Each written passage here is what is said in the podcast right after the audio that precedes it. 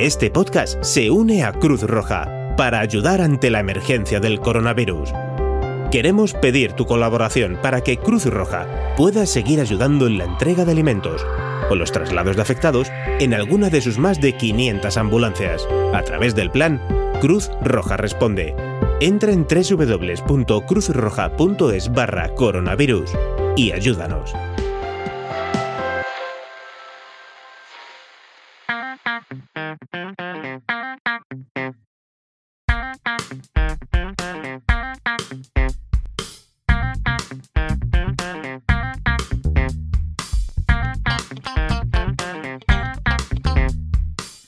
Bienvenidos a Cine de Barra. El cine que puedes disfrutar bebiéndote un liso.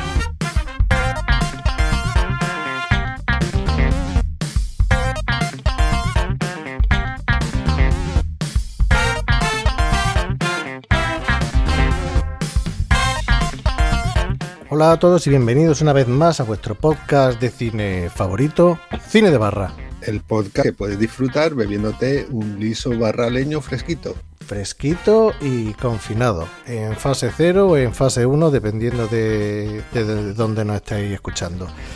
Y como habéis podido comprobar, eh, la voz que, utilizamos en la intro, en este caso no es de Pliske, es de una persona y citando, citando al compañero, el compañero por decir algo, porque está a, a miles de kilómetros donde estamos nosotros, citando a, vaya, ahora no me voy a acordar, al compañero de eh, los aristócratas y del aprendiz de Satanás, Víctor Olí, que no me salía. Bien, Víctor Olí. Víctor Olí, que no salía.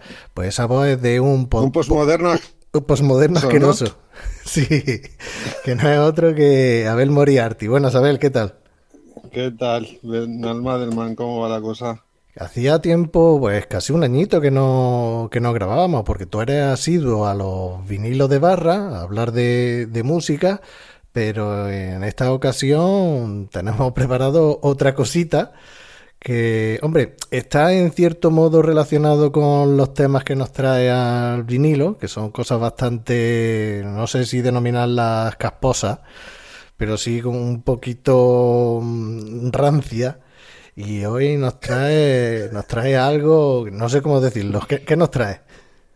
Pues yo es que, bueno, bueno, como todos nosotros nos hemos, nos hemos pasado ya Netflix, nos hemos pasado el HBO, y en muchas ocasiones estamos tirando del Amazon, que el Amazon Prime Video, que pese a su menú tampoco amigable, eh, resulta que tiene un catálogo de cosas extrañas eh, que hay que, que, sacarle jugo y hay que verlas. Y entonces me encontré el otro día con eh, 1990, Los Guerreros del Bronx, y su continuación, La Fuga del Bronx, y nada, propuse a ver si podíamos hablar del asunto para, más que nada, obligarme a verlas, porque eran dos pelis que yo quería ver, que no las había visto nunca y quería verlas desde que tenía pues 12 años o algo así. ¿Por tema que eh, lo viste en el videoclub o algo? Sí, sí, sí, sí, sí. Sí, Los Guerreros del Bronx eh, se anunciaba el tráiler en un montón de pelis.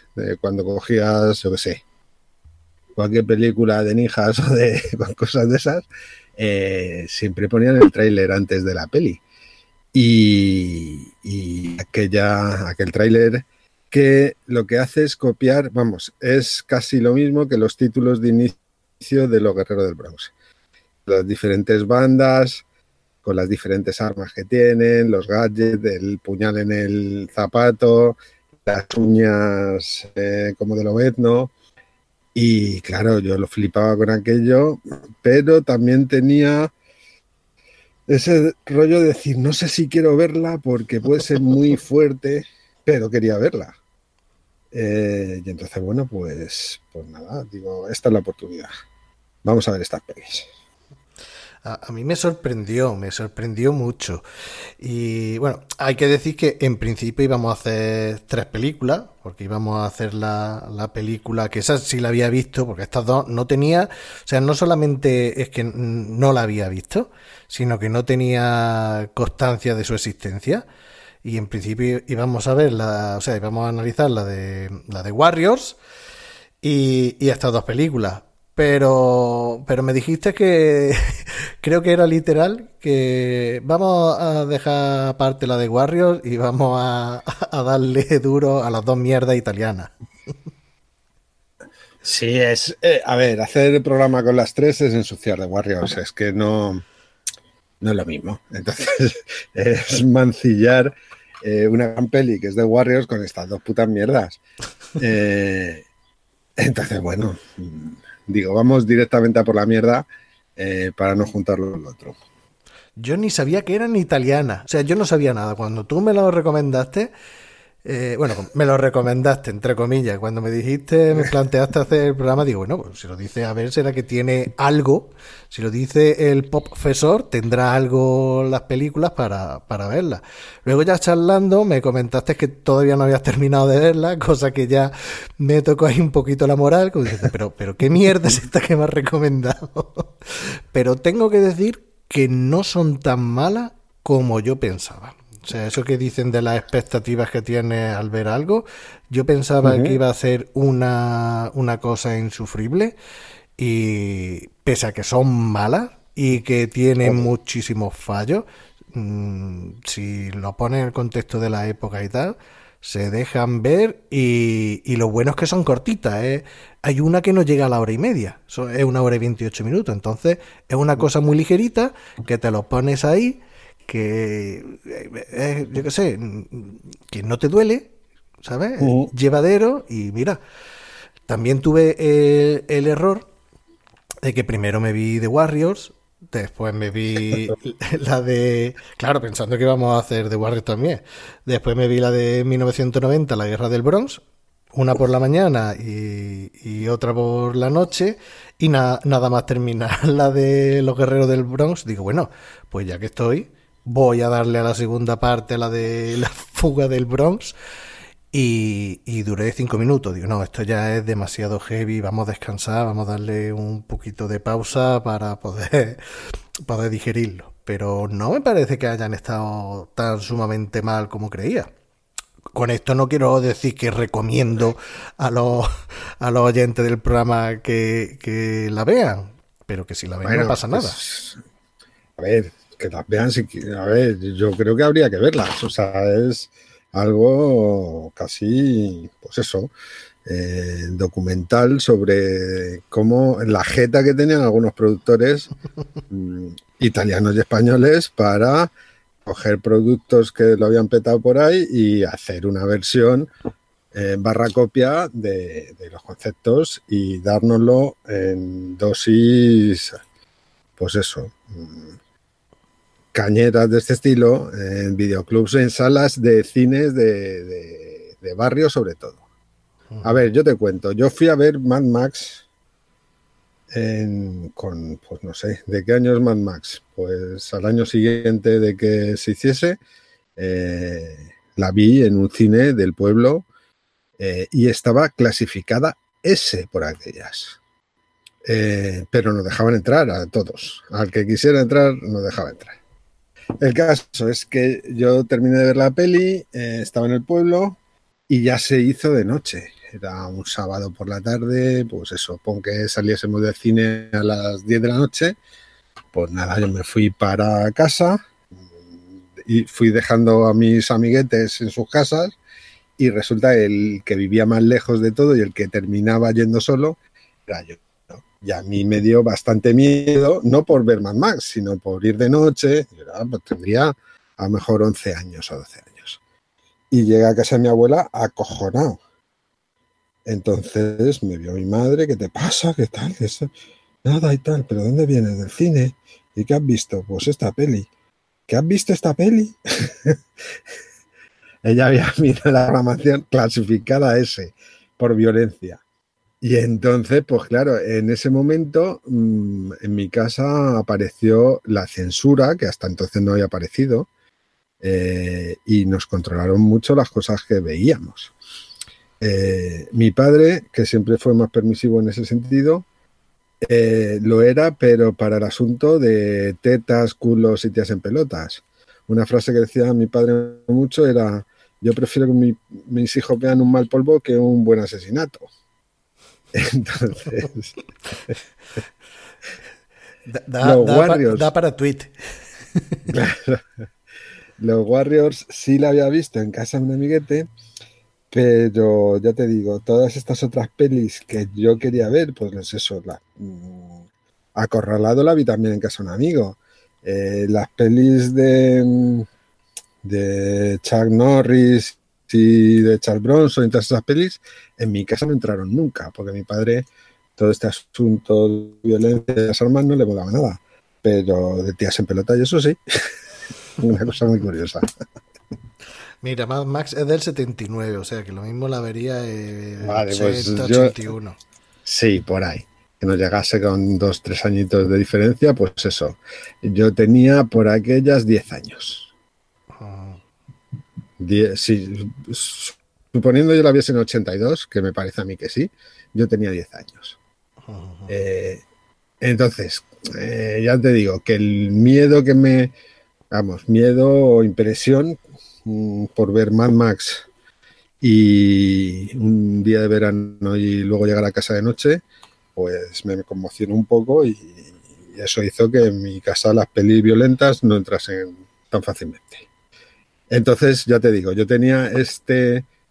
Ah, y luego te cuento, en mi, en mi barrio, eh, ya, ya hemos hablado que yo vivía en un barrio del sur de Madrid, donde había un cine, el Cine Zafiro, programa doble, eh, cartelera que cambiaba semanalmente y bueno, pues lo mismo del otro cine, que ponían Calígula, pues venga, entrar, pues entráis.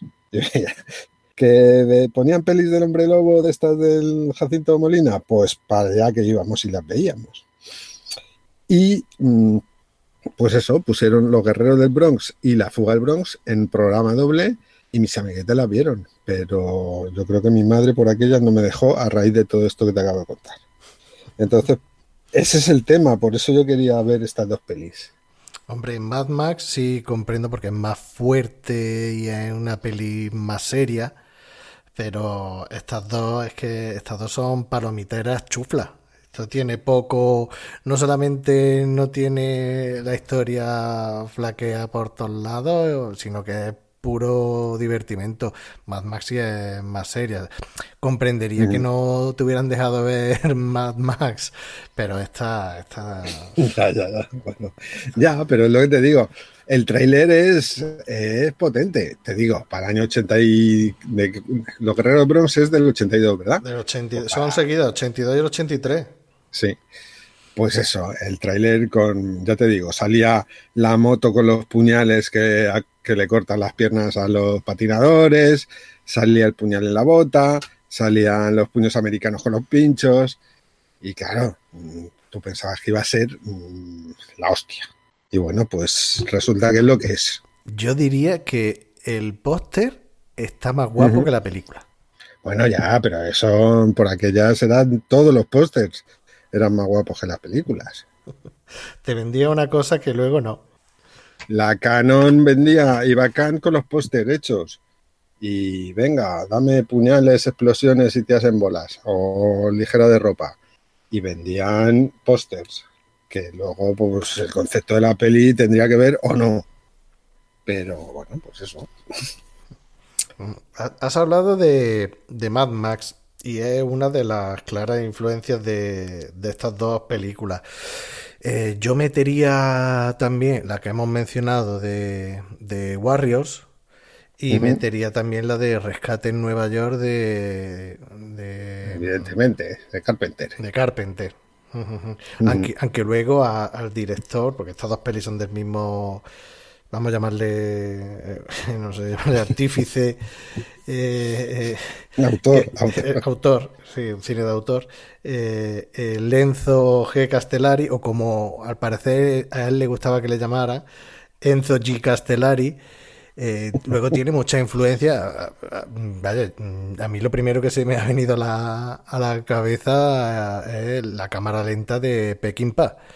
Totalmente, totalmente. O sea que que dentro de que es cine sin pretensiones ninguna y de palomita, también el tío tiene su corazoncito e intenta meter un poquito de arte. Hay algunas tomas. No, pero esto, todos estos italianos tienen muchas ínfulas. A ver, estos yo creo que tienen en mente y tienen como referente a Leone. Leone, al fin y al cabo, al principio, no hacía otra cosa que copiar a los americanos y a los japoneses. Y lo que pasa es que le salió bien. Y, bueno, empezaron a ver valores en eso. Y, yo creo que los otros italianos de la siguiente generación dijeron, ¿qué coño? Pues vamos a hacer lo mismo, a lo mejor alguno.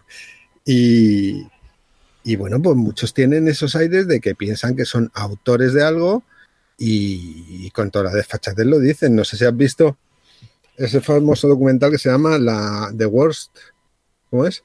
The Best Worst Movie, creo que se llama. Que es, no, eh, no he tenido la, suerte de verlo. Vaya, de hecho no lo conozco. Vale. Bueno, pues lo que cuenta The Worst Best Movie es eh, Troll 2, que es una peli de Claudio Fragasso, que es pues otro igual que este, eh, que es una peli que se supone que es la secuela de Trolls, que no tiene nada que ver, ni es la secuela de nada, pero él le llama Troll Dolls y que se va a hacer con cuatro perras eh, a Estados Unidos y contrata pues al que pasa por la calle. Es decir, su estrella, su protagonista, es un dentista que, había por allí que decía, yo, a mí me gusta actuar y tal. Ah, sí, usted es muy bueno y tal, véngase conmigo. Y entonces hace una puta mierda de peli que 30 mm, años después, eh, igual que pasa con The Room, la gente empieza a programar en sesiones de estas de madrugada, en cines en Los Ángeles, en Nueva York y tal y cual, y se, aprende la frase de memoria, la gente va disfrazada, todo este tipo de cosas. Entonces, llega un momento que eh, contactan con, el Claudio Fragaso y le dicen, eh, maestro, su película está siendo un éxito en, en Estados Unidos.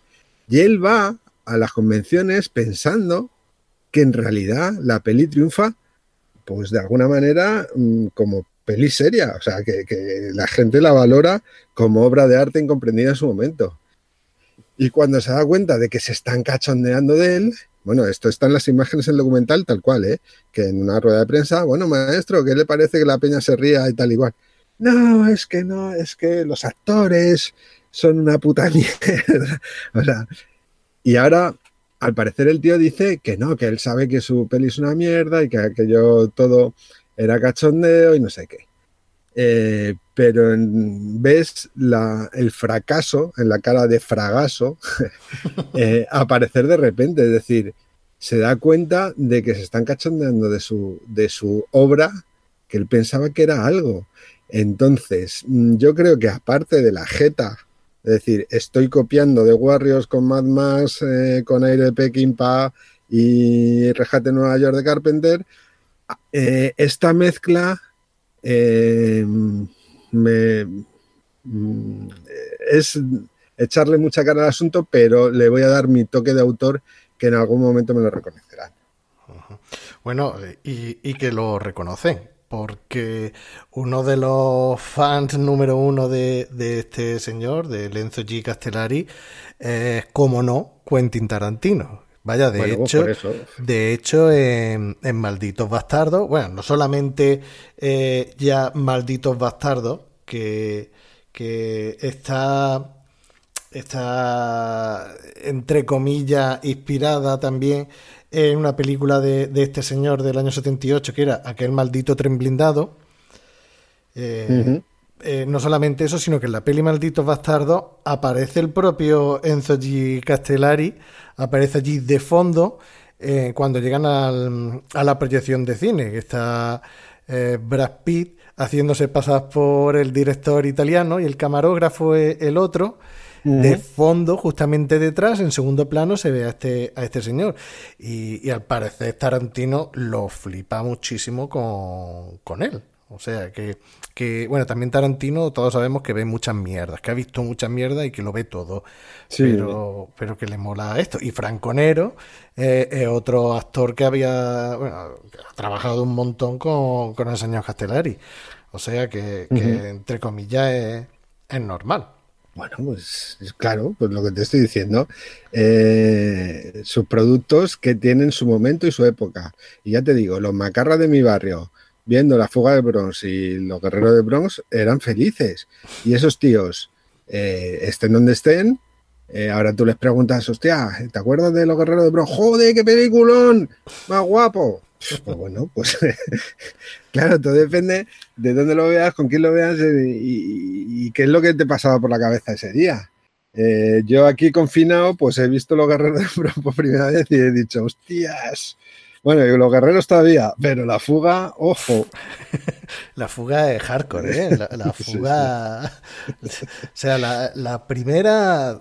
Vale, la primera vale, tiene cosas muy top, como ahora vamos a hablar, tiene cosas que, que dices tú, bueno, nada más que por esto que he visto, merece la pena la hora y media que he visto porque esto mm, a lo largo de mi vida me acordaré de esta de esta cosa pero la segunda la segunda deja mucho que, desear ¿Qué hacemos? ¿Quieres que hagamos una sinopsis de cada una de las yo, pelis? yo quería hablar un poquito del de, señor este de, del Castellari, un poquito porque empezó haciendo películas de spaghetti western y, sobre todo hay dos que no es que sean las mejores, pero nada más que por el título merece la pena que se les nombre, que es Voy, le mato y vuelvo. y al año siguiente hizo Llego, veo, disparo. Y además también hizo Mátalos y vuelve.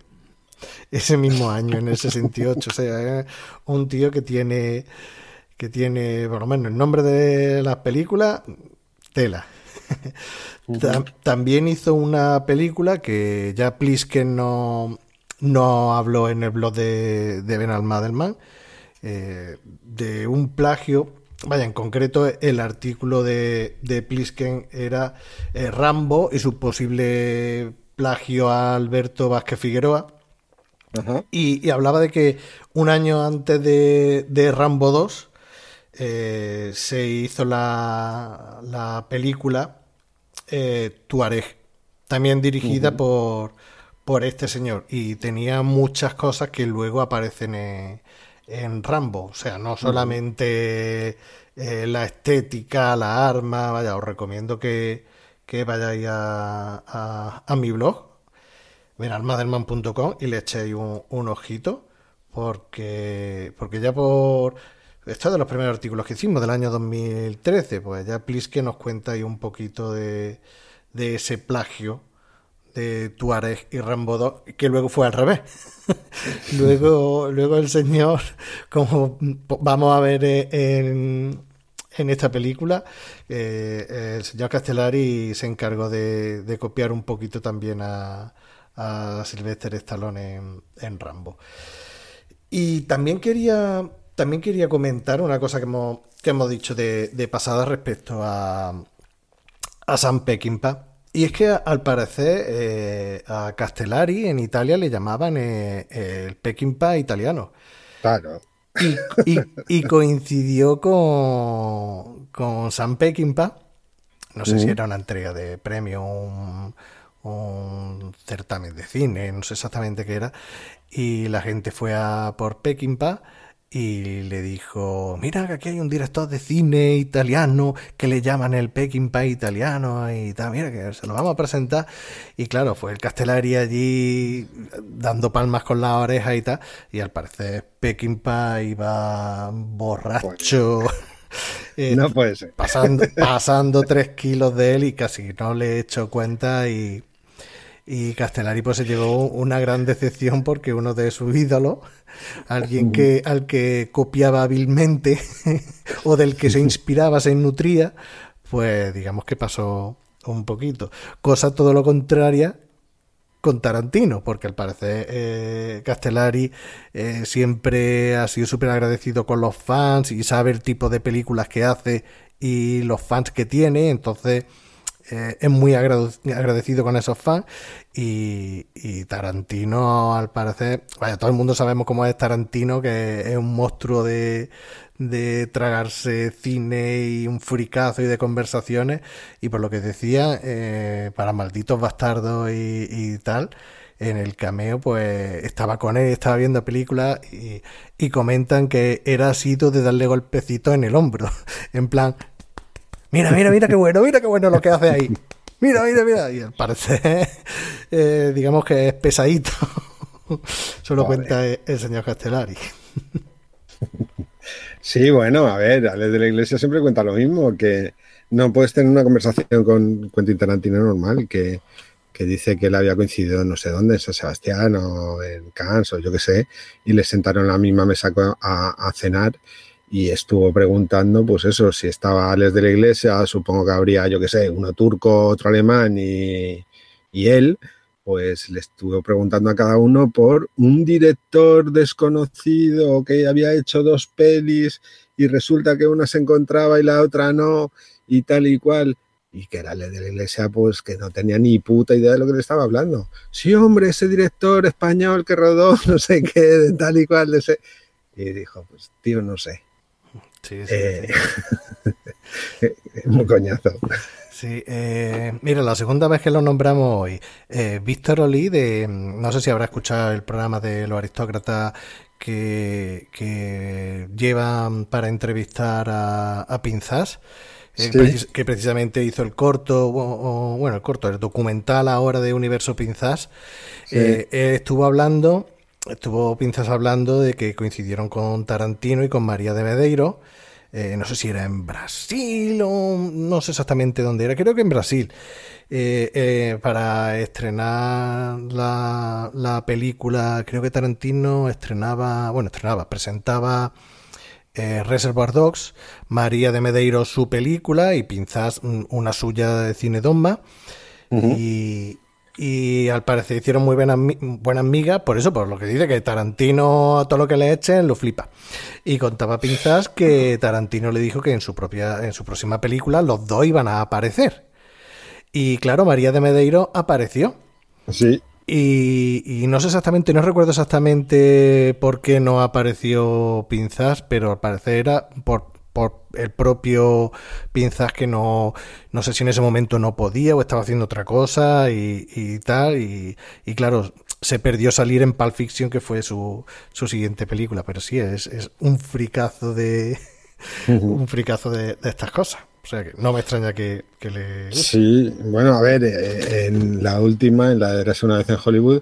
Eh, hay un momento que, que Leo DiCaprio se viene a Europa a hacer pelis de estas Uh -huh. Bueno, pues estas pelis, los polichescos italianos y las mierdas pues, que hacía pues, el Castellari y, y compañía. Uh -huh. eh, bueno, y, eh, están en Almería incluso, ¿no? En un momento dado. Uh -huh. O sea, bueno, pues es que él ha visto todo esto. Pues, sí. Claro. bueno, también de, de Castellari no, no puedo olvidar decir que es el creador de una película del año 81 llamada eh, El último squalo. También conocida en español como Tiburón 3. Por la puta cara. pero, pero, eso ya son cosas de, de José Frade. Que ese, otro jeta. otro. Se juntaron la, el hambre con las ganas de comer. Sí, entonces, claro, está tiburón 1, claro, tiburón 2 y toma, te, te zampan eso cambiándole el nombre, pues la gente va. Claro, pero esto es lo que quería yo explicar también al principio, que no sé si es que o se me ha pasado o no lo he sabido explicar bien. El asunto era que nosotros, ve, lo que te pasó a ti también, eh, veíamos estos productos como si fuesen de Warriors 2 o de Warriors 3 o Tiburón 3 de verdad. Es decir, mm, nadie se fijaba que los títulos de crédito pusiese Castellari, nadie sabía qué coño era. Y que el director de producciones, Franco Hanna Bettani, no, nosotros Tiburón 3, pues será Tiburón 3, yo qué sé. Que es una peli delirante, no sé si la has visto, Tiburón 3. No, no, Vamos, no. el último cuando. No, no, no. Bueno, bueno, intentan Eh, a Castellari le gustan mucho los helicópteros. pero no la ha visto no por nada, no, sino porque no ha llegado a, mis manos. Yo mm, tuve vídeo tarde porque eh, el vídeo que había en mi casa era formato 2000 vídeo 2000 y claro no había en mi pueblo no había videoclub con película vídeo 2000 no había de beta para, para tener incluso de vídeo 2000 entonces cuando ya por fin compraron mis padres un vídeo VHS, mm, ya, ya iba con retraso. Ya iba con retraso, y claro, mm, ya no, ya no. Me perdí todas estas cosas. Claro. No, yo las viví fuertemente. Mi padre compró un vídeo en el año 82. Y, y yo he visto toda esta basura. Mm, ya te digo, cuando entró la censura en mi casa en ese sentido, pues íbamos un pelín retrasados, pero luego lo vimos con creces. Eh, y el último escualo eh, confirma una vez más que a Castellari le gustan los helicópteros, porque es de Peña que caza, vamos, pesca tiburones gigantes eh, descolgando una vaca entera pelada, que es una res, de un cable de un helicóptero. y entonces el tiburón salta a comérselo, bueno, una locura. Bueno, pues ahora que dice eso, lo mismo si la he visto. Vamos. Ahora que dice eso, lo mismo si, si, la, si la he visto. Pero bueno, sin saber qué era eso. pues seguro, o sea que eso es muy famoso. Bueno, eso es lo que yo quería hablar un poquito de, de Castellari, porque es que su filmografía es que es lo que es. Es que aquí no hay no hay donde, donde rascar. Mucho lo que sí estaba hablando, que eh, a colación con, con, lo de que tú veías la carátula en el videoclub o veías el tráiler en el cine o incluso la portada y la sacaba en el videoclub o cuando ponías la película y veías los créditos, es que eh, como ha contado Tarantino en, en Érase una vez en Hollywood, pues actores venidos a menos en Estados Unidos, pues se iban a, hacer las Italias y grababan un montón de, películas en, una ronda de visita a Italia, pues grababan unas cuantas películas. Y, y, claro, tú ves eh, los actores y los actores la mayoría son americanos con nombre americano y que te suena de salir en otras películas, a lo mejor de secundario, y aquí salen de actores principales, pero es que además los propios actores italianos se cambiaban el nombre y se ponían un nombre americano, lo adaptaban, como es el caso del protagonista de nuestras dos películas, que es una cosa que a mí me sulibella. O sea, sea, yo lo mejor con diferencia de estas dos películas o sea, lo, mejor por el LOL, no entendedme irónicamente. Lo mejor es el protagonista, o sea, el Mark Gregory, el Marco Di Gregorio. Eso, eso es una cosa espectacular, espectacular de fallo en el casting totalmente. Pero bueno. Grandísimo.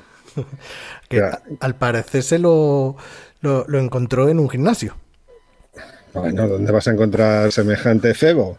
Con ese, con ese culito redondo. es, que, es que ese culillo pinturero con, con, esos pantalones apretados, es que da mucha cosica, es que parece que anda que tiene, que tiene tacones. No sé. Bueno, ahora, cuando hablemos de la película y la sinopsis y todo eso, ya lo vamos a ver.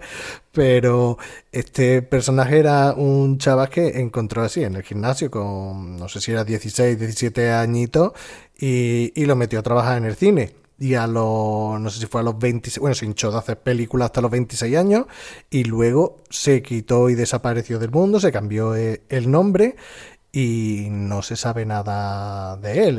o sea, no es que haya pasado una cosa así como, como Sixto Rodríguez en Searching for Sugar Man, porque no hay un país entero que lo considera un héroe. pero que la gente, los fans de, este tipo de cine no tienen ni puñetera idea de, de que ha sido de él. Algunos dicen que lo han visto haciendo pizza allí en Roma, o sea, leyenda, Un mito que se creó, que se quitó de en medio. Sí, pues como los, los chavales de la peli, la de, de Prisa de Prisa. Eso también se ha visto de Prisa de Prisa, de Carlos Saura. No. Eh, vale, bueno, pues esa es la respuesta arty, entre comillas, o de ensayo al cine kinky de José Antonio Aroma y, y Eloy de la Iglesia. Pues Carlos Saura dice, ah, pues yo también quiero hacer mi peli de kinkis, pero le doy mi rollo y mi visión, pues eso, un pelín más cultureta y tal. Y entonces, bueno, pues hace deprisa, deprisa, que creo que gana, pues no sé si el oso de oro de Berlín o, o- la palma de oro de Cannes, un premio de estos guapos. Y bueno, pues tiene tres protagonistas kinkis eh, al estilo de, de los de José Antonio de la Loma, el otro. Eh, y lo mismo, es gente que hizo aquella peli, está completamente desaparecida. Y lo mismo, si tú buscas en las páginas web y tal, ah, pues sí, esta tía resulta que ahora curra no sé dónde, o se casó, o no sé quién estuvo en la cárcel y después salió. Pero vamos, que desaparecieron también. Aprovecho para decir que desde la primera temporada tenemos pendiente hacer una hacer un programa sobre cine kinky que nos lo propuso nuestro oyente Paco Troff y queríamos que participara él, pero entre unas cosas y otras lo hemos ido dejando y bueno, algún día lo, lo retomaremos. Eh, vamos, vamos ya con, con la primera peli. No, nos hace Espera, la- espera. las- eh, bueno, dime, dime. No, aparte, mencionarlo porque está ahí y, y no podemos dejar de decirlo. Uno de estos actores italianos de, que, que, perdón, americanos, que estuvo, pues eso, que era secundario en otras pelis y tal, que trabajó mucho con Castellari, que trabaja en El Último Escualo, eh, trabaja también en esta de Los Guerreros de Bronx, el mal logrado Big Morrow, que, Sí, sí, que también pobre. estuvo haciendo pelis por ahí, para aquí y para allá.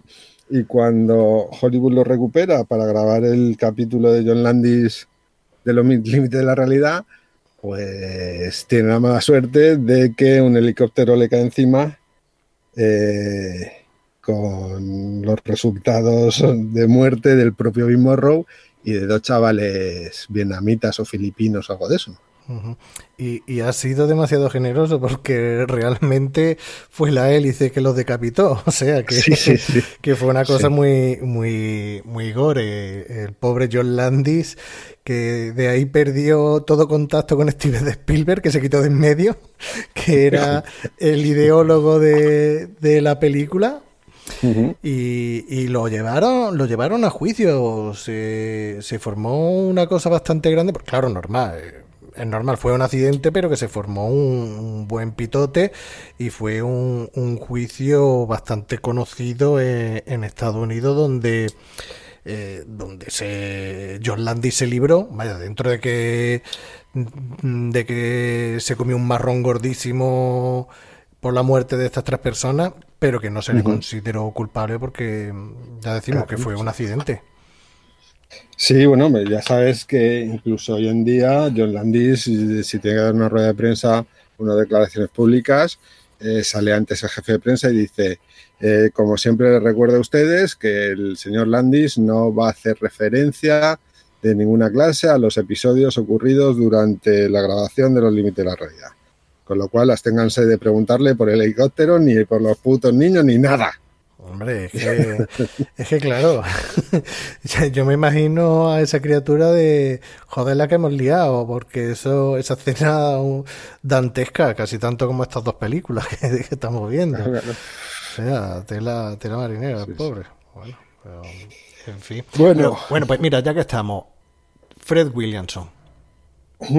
Fred Williamson eh, es otro actor que aparece en esta, en esta primera película, la de 1990 Los Guerreros del Bronx, que, que lo conoceréis algunos porque sale en, en Abierto hasta el Amanecer, que es el, el bicharraco, eh, el negraco con bigote fumándose puro, que se pone a contar las batallitas de, de Vietnam. Que claro, cuando Sí. yo lo vi aquí, digo, me suena, me suena el pavo este, pero es súper joven, ¿de qué? Estuve un rato dándole vueltas hasta que ya lo, lo saqué y digo, coño, eh, el de Abierto hasta el amanecer. Pero claro, mm, tú ves este tipo de actores, lo que hemos comentado, dices, esta es una peli americana. No se te pasa por la cabeza que, Claro. que y más y más teniendo en cuenta que que la vemos doblada. De estas películas siempre se han visto aquí en España dobladas.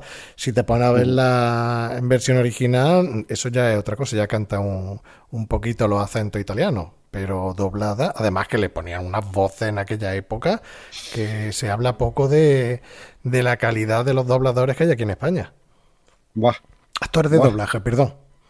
Claro, pero esto también eh, lo sabemos porque eh, es que los, eh, los mismos tíos que doblaban a De Niro o a Marlon Brando por la tarde hacían Los Guerreros de Bronx o una peli parecida, quiero decir, estaban a full y te puedes encontrar los mismos actores de doblaje en pelis con Oscar a la mejor película y en basuras de este estilo, sin ningún problema. Pero es eso, es que Fred Williams sale en pues el mogollón de pelis de estas corales de los 70, eh, Los violentos de Kelly, creo que sale, eh, y en muchas pelis de estas de la Black, de la Black. Sí, sí. Eh, en Shaft y toda esta. Sí, de ese, de ese tipo. Ahora mismo no te sé decir uno en concreto, pero de ese. Padrino de Harlem creo que sale en pelis de esas. Otro, otro artistazo de estos de, que te encuentran en, esta, en estas películas.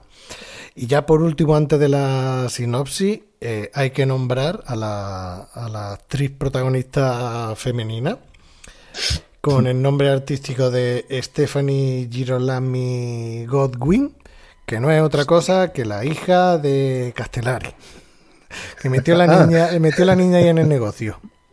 No lo sabía, no sabía esto. Claro, es que se cambia el nombre, tiene el nombre de, el apellido de la madre. Ahí te la ha colado, ¿eh? Sí, sí, sí. Ah, no hemos dicho que Big Morrow es el, bueno, era, fue el padre de Jennifer Jason Lee. Con lo cual volvemos a tener una conexión más tarantinesca. Ah, pues mira, eso no lo sabía yo. Pues sí, sí, es el padre de Jennifer Jason Lee. Joder, pues eso, Eh. eso no lo sabía, no lo sabía yo. Sí, sí.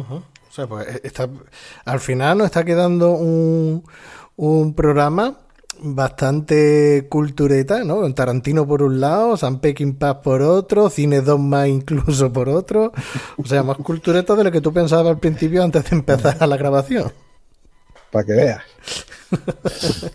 Vaya, mierda de la buena. Cuando me dijiste de verlo, mierda de la buena. Como haya salido hasta Carlos Saura, con eso yo creo que también nos lo hemos pasado el asunto Bueno, pedante. bueno, Bueno, pues ento- entonces tírale al- a la sinopsis de la primera, de 1990, Los Guerreros del Bronx, una peli del 82. ¿Y de qué va? Te toca a ti en este caso hacer la sinorri. Pues vamos a poner. A ver, eh, claro, la peli del 82 de cómo se imaginaban eh, Nueva York en el año 1990. Que se imaginan el Bronx. eh, claro, e- esto no hemos hablado al principio, pero también lo quería hablar. En los años 80 y a partir de los años 80 en adelante, incluso en España, lo del Bronx ha quedado, pues eso, como la zona marginal por excelencia del planeta, o sea, como el sitio más peligroso del mundo. Eh, cuando tú decías, ¿dónde vive? Pues yo vivo en el sur de Villaverde. Hostia, eso es el Bronx. Eh, a Móstoles le llamaban Bronxtoles. O sea, eh, era como el epicentro de la maldad. ¿no? Bueno, pues yo creo que es en parte por pelis como esta.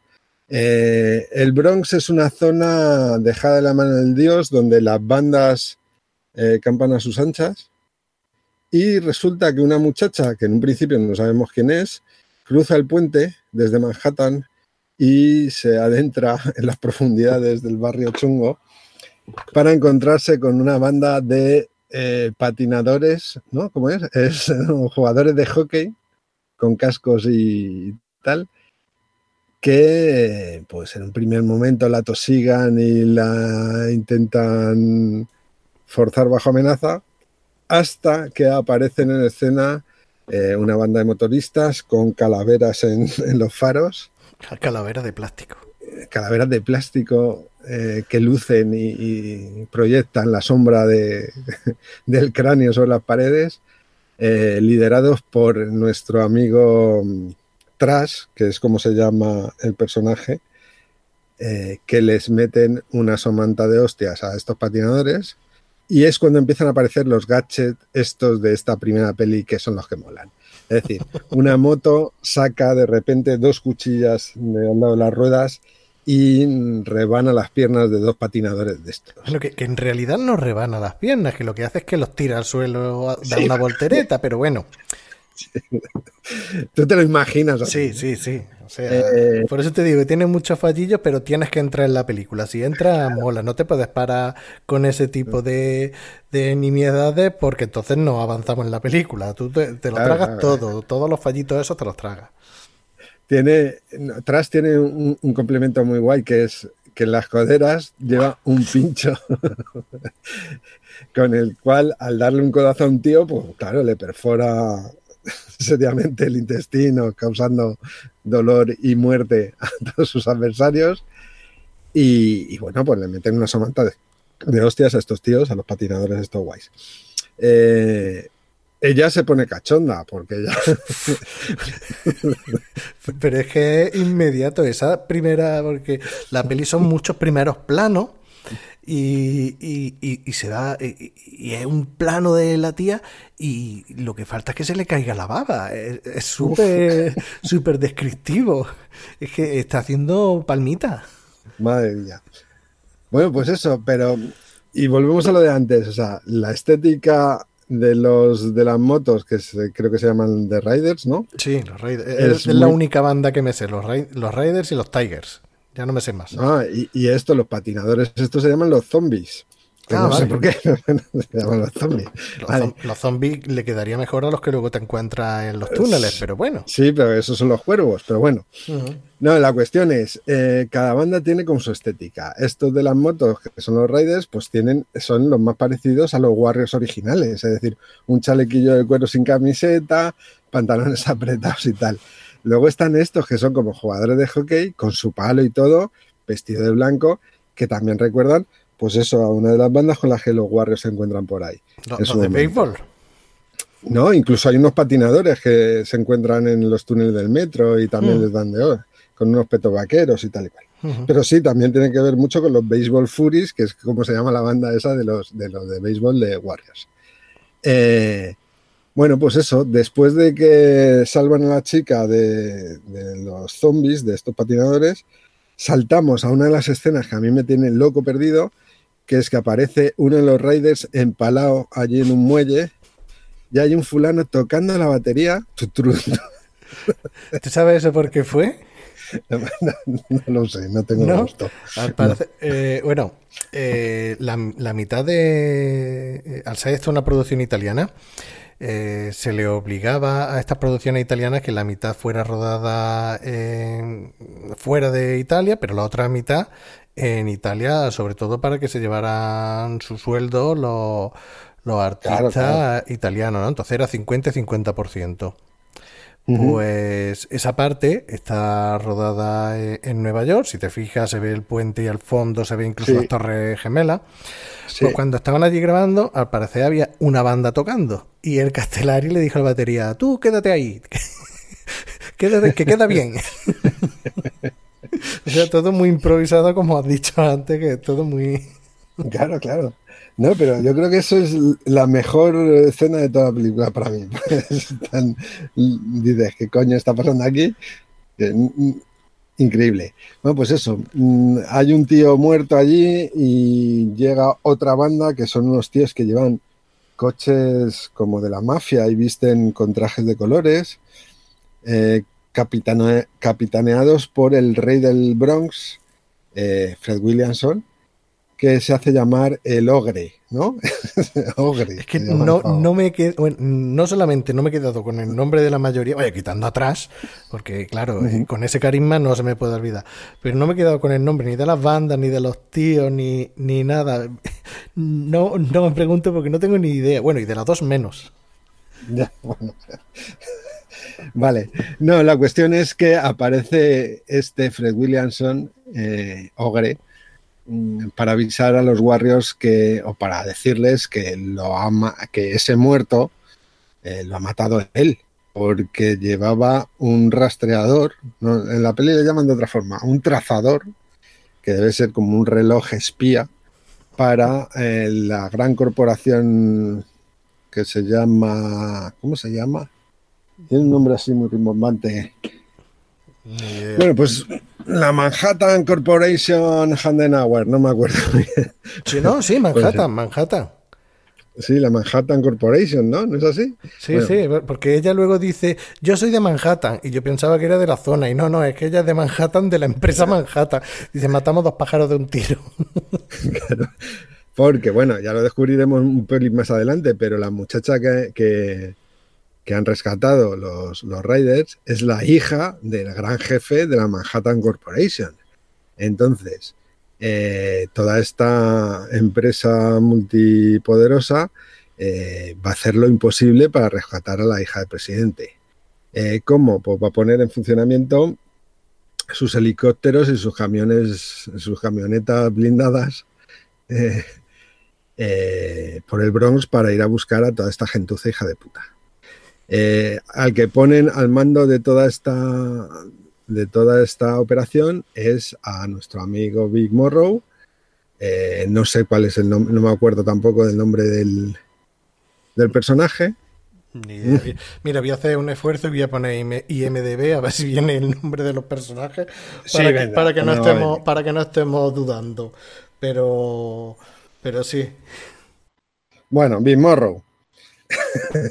Big Morrow, que en esta peli viene a ser eh, Charles Bronson un lunes por la tarde. Quiero decir, eh, es un viejo con bigote con una pistola. Y entonces mm, va a empezar a buscar a la chica intentando pues cargarse a cuanto más pandilleros mejor. Hammer, se llama Hammer. Eso es, Hammer. El, hay un tío cojo que también está en el Bronx, que vive en el Bronx con un camión, que se llama Hot Dog. Eh, eso, eso es súper random. ¿Por qué puñeta, si el Bronx son todo escombro, mm, por qué puñeta tienen ahí un camión? O sea, pero, en la parte delante del camión. En todo lo demás. ¿Por qué tienen eh, los coches tan guapos los, los tigres? ¿Por qué tienen las calaveras de plástico? ¿De dónde las sacan? ¿Dónde las van a comprar? Es que es, todo súper super random. Mira, una cosa que no hemos comentado cuando ha dicho lo de que los Riders es una banda de motoristas, cuando llega allí a, esa parte donde está eh, eh, el miembro de la banda empalado y tal, que que hay allí participación de los ángeles del infierno. De, sí, sí, sí, sí, sí. De, los auténticos, auténticos banda de moteros. Es que mm, mm, cuando lo leí me extrañó muchísimo porque digo, bueno, si los protagonistas, eh, el resto de la banda sí, algunos sí, pero los protagonistas verdaderos de la película, de la banda, que son tres o cuatro, los que tienen incluso conversación, llevan unas motos asquerosas que no son motos casi de carretera, son motos de que claro, que luego se pueden subir por los escombros y por las piedras y por escaleras, en las otras motos no. Ya, ya, ya. Es que no, pero es lo que dices tú, o sea, hay gente que lleva, pues eso, las típicas Davidson, no sé qué, y eh, hay otros que llevan una onda. Es que los protagonistas llevan las peores motos. Una cosa que es incomprensible, que, es el mundo al revés. O sea, que los protagonistas lleven motos buenas y que farden. Y luego los otros que son extra, pues vamos a ponerle ahí una, una puch y la tuneamos o le ponemos eh, algo de esto. Pero, pero no, al revés. Es que es el mundo al revés. Sí, no, y la, la, banda de los Raiders que dices tú que hay tres o cuatro está. Uno se parece a Freddie Mercury. Sí, el, bigoticos. Otro que va con una, con una chaqueta del ejército nazi. Sí, esa es otra. Que es el traidor. ese, es el de la gafica, que esa es otra. Que, que tiene chaqueta y eh, esvástica y cosas nazi, pero luego tiene un negro en la banda, o sea, negro y también hispano, o sea, que dices tú, bueno, bueno, pero ¿qué, qué, qué, qué, mezcla es esta? El Bronx, el Bronx. Ese es el Bronx. En fin, en fin, Sí, bueno, pues nada, y entonces mm, eh, la peli sigue, pues eso, el, Hammer haciendo putadas a los, a los pandilleros, eh, el, lugarteniente de, detrás, este de las gafitas y la cazadora de los nazis, intentando traicionarle eh, y entrando en contacto con el jefe de los zombies, que, que es un tipo que ya lo comentamos el otro día, que es la mezcla perfecta entre Diony de Camela, el samurái de Harlem de la peli del último dragón y Antonio Runa. De la órbita de Endor. No, además es verdad, si, buscáis fotos de, Antonio Runa, es que se parece. A mí cuando me lo dijiste dije, que cabrón, que es verdad, que no había caído. Bueno, pues entre Antonio Runa este y, el de las gafas, quieren hacerle un envolvente a tanto atrás como al Ogre, que es el rey del Harlem, ¿no? más o menos. Y la cuestión es que no sé, ahora mismo ya se me ha ido un poco la olla, no sé por qué Trash y la muchacha tienen que cruzarse medio Bronx para ir a hablar con el rey del Bronx. No, es, que, es que realmente eh, eh, claro, es que, la película es tan random y tal que, llega un momento en que te pierdes. La historia no tiene mucho, mucho sentido, pero eh, Big Morrow, Hammer, le encargan que la encuentre porque ella es una heredera o la heredera cuando cumpla 18 años de la empresa Manhattan. Entonces, como ella se ha fugado, pues tienen que ir a encontrarla. Y, y en un momento dado, a ella se le va el filete porque tiene una conversación trascendental allí en la playa, que eso no sea cuento de que viene. Que se ah, bueno, en esa conversación eh, llega a decir la frase que me quedé flipado. Eh, a tu lado me siento seguro. a tu lado no dudo. y después de esa conversación, a ella se le va el filete, escapa, se va corriendo ahí por esos mundos y ya es cuando los zombies la secuestran. Ah, que la secuestran otra vez, es verdad, es verdad. La secuestran y entonces, vez. La tienen allí eh, encadenada y tras busca al rey de Harlem, al rey del Bronx, perdón, y el rey del Bronx que vive allí en una de esas catacumbas, porque las dos pelis son catacumba para arriba, catacumba para abajo. Esa es la eh, parte rodada en Italia, evidentemente. claro, claro.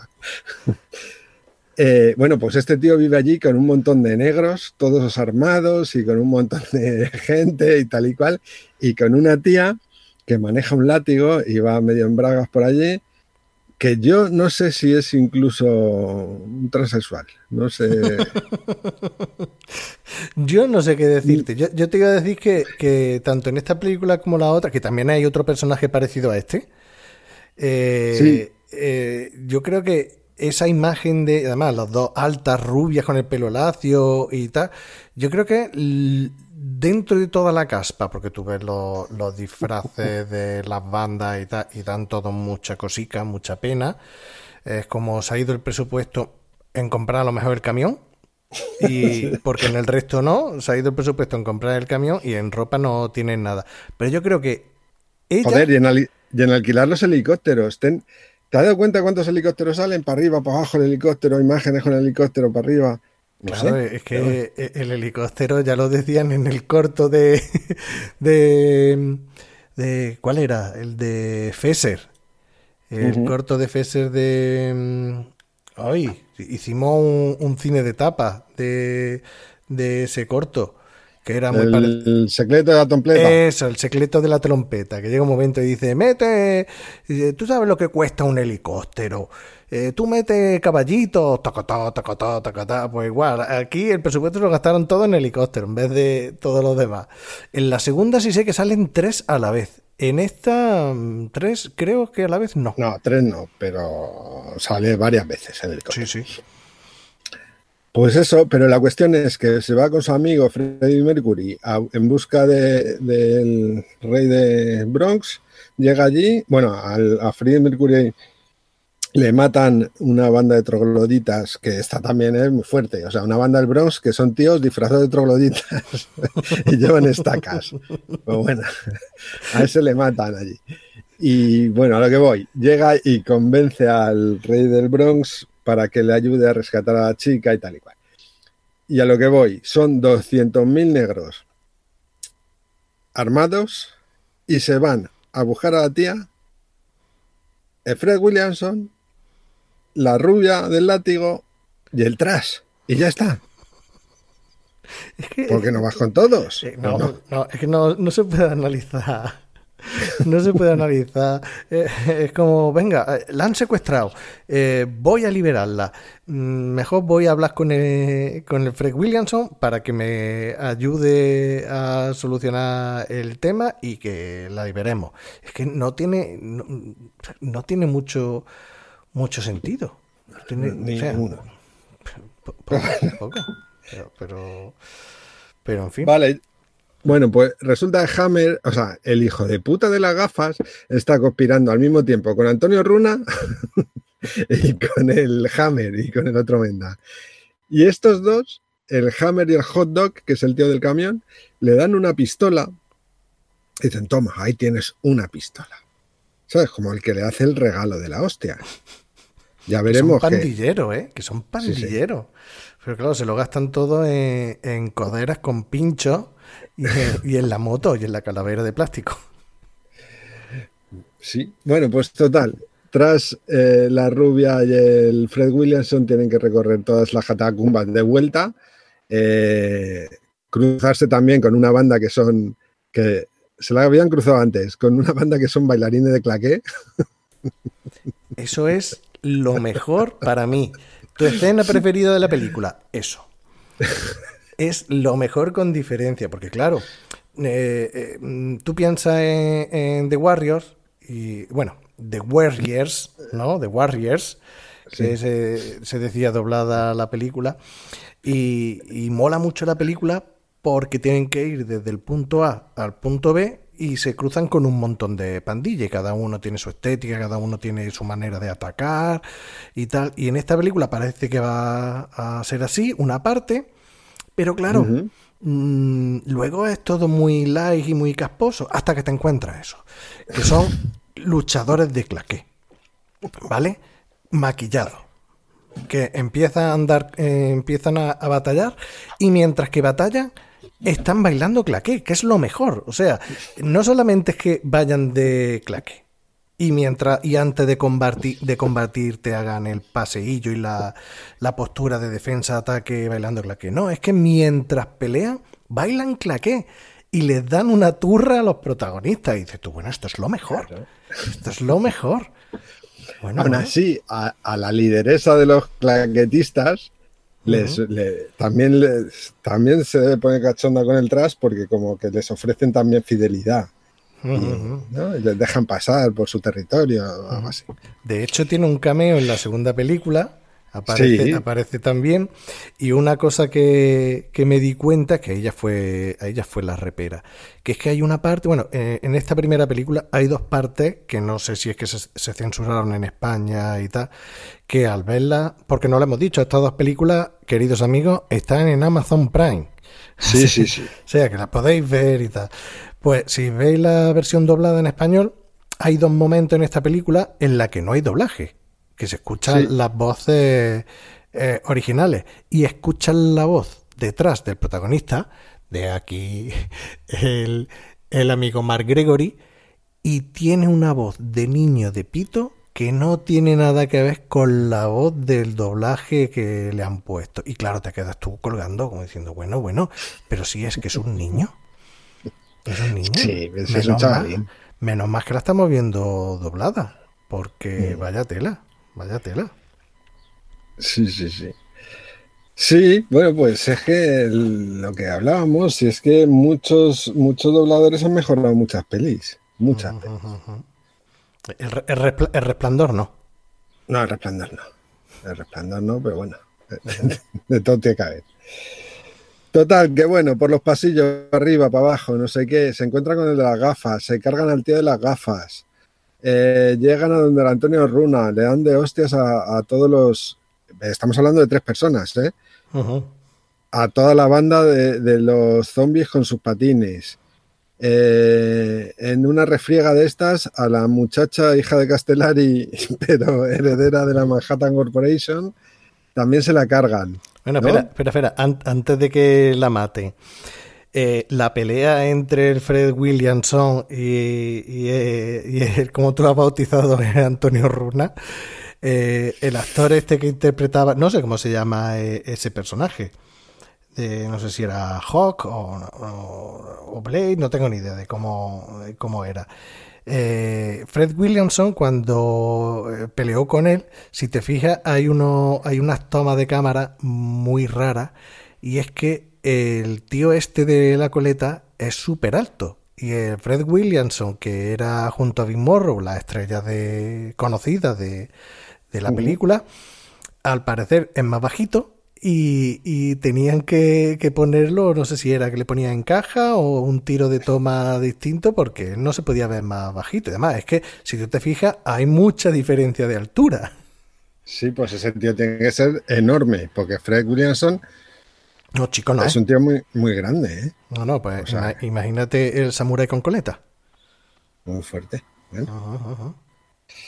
Pues eso, y ya te digo, si es que ahí hay un batiburrillo que ya al final dices, joder, que la maten, yo que sé que hagan algo. Muere la muchacha y cuando se enteran lo de la Manhattan Corporation dicen, ahora sí que vamos con todas a por los asquerosos estos. Entonces es cuando ya Big Morrow se mucho, pone mucho han tardado. se pone el uniforme guapo, ese brillante, unos uniformes eh, negros brillantes eh, que van con todo, a por todos. Y, bueno, pues eh, se unen todas las bandas al final y les dan de hostias a lo de la Manhattan Corporation y la peli termina con que nuestro amigo Trash le clava salido de no sé dónde un arpón con una cuerda en el pecho a Big Morrow y lo arrastra por todo el Bronx con su moto. Fin de los guerreros de Bronx. Sí, e- es que el final también, el final es como yo miraba el tiempo y digo, pues si esto le queda, le queda nada y no han resuelto y es como, venga, se acabó. Y yo, pero tío, tío, es- mm, parece un- una, una peli, no sé, no entiendo eh, este, este final súbito que te quedas tú. Bueno, sin, sin hablar el tío, sin nada, sin que te resuelvan nada, aquí, hasta aquí, se acabó. Bueno, pues, pues ya está, pero claro, no, no podemos valorarlo así.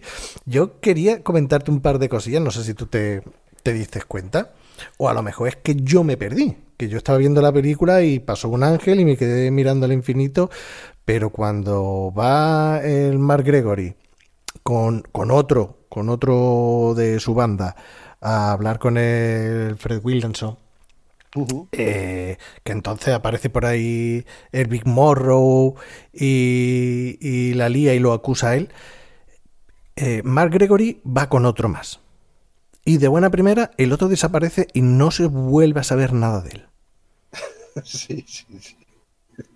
Sí, no, pero eso pasa continuamente. Digo, pero, pero ¿por qué? Si es que está- estaban los dos juntos para entrar ahí y están los dos juntos en un pasillo, los dos juntos, y en el siguiente pasillo el otro ya ha desaparecido y no vuelve a aparecer en la película. Digo, pero, pero esto qué.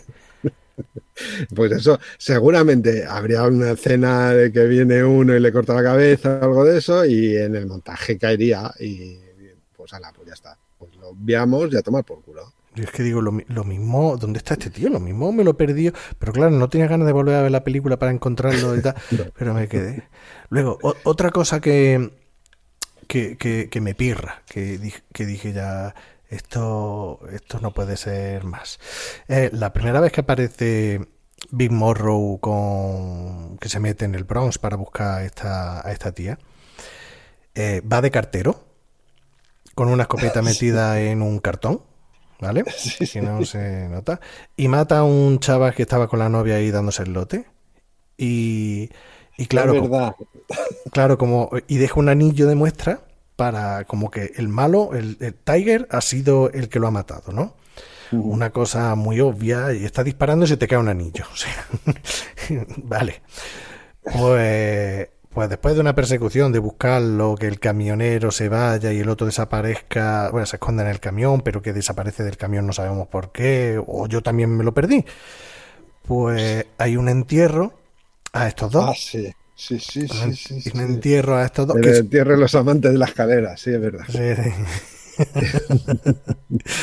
que los queman con una musiquita de fondo que eso te lo puse, que es el Carmina Burana low cost, ¿no? O sea, un plagio malo del Carmina Burana. No tendrían los derechos para utilizarlo.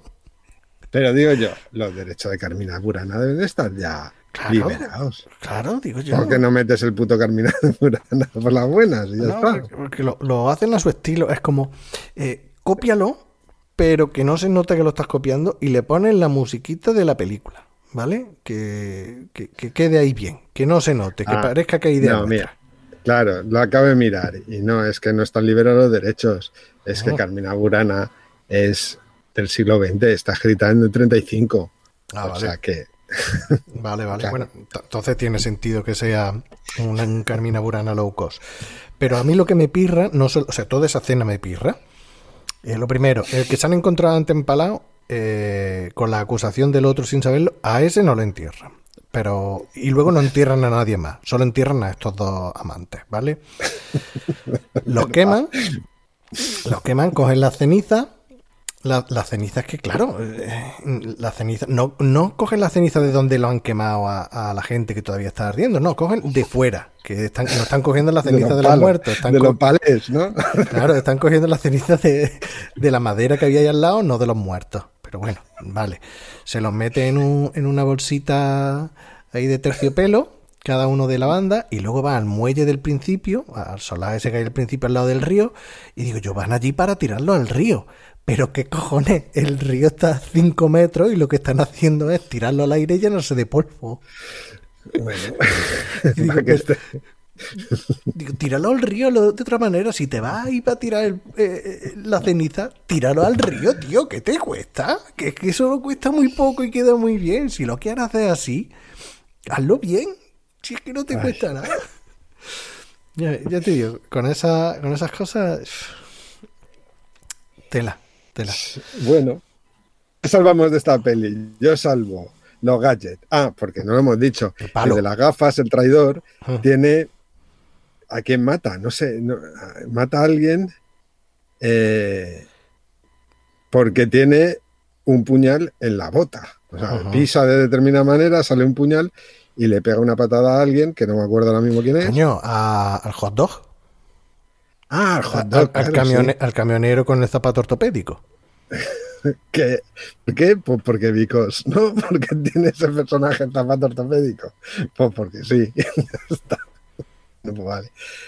Y, y eso, a mí me mola mucho los gadgets. Tiene, hay una, la, la del látigo me parece, tiene como unas uñas de metal que también mata a uno clavándoselas, la codera con el pincho, eh, todas esas cosas son las que me gustan a mí. Y el palo del protagonista, o sea, el palo, El palo, que tiene, sí.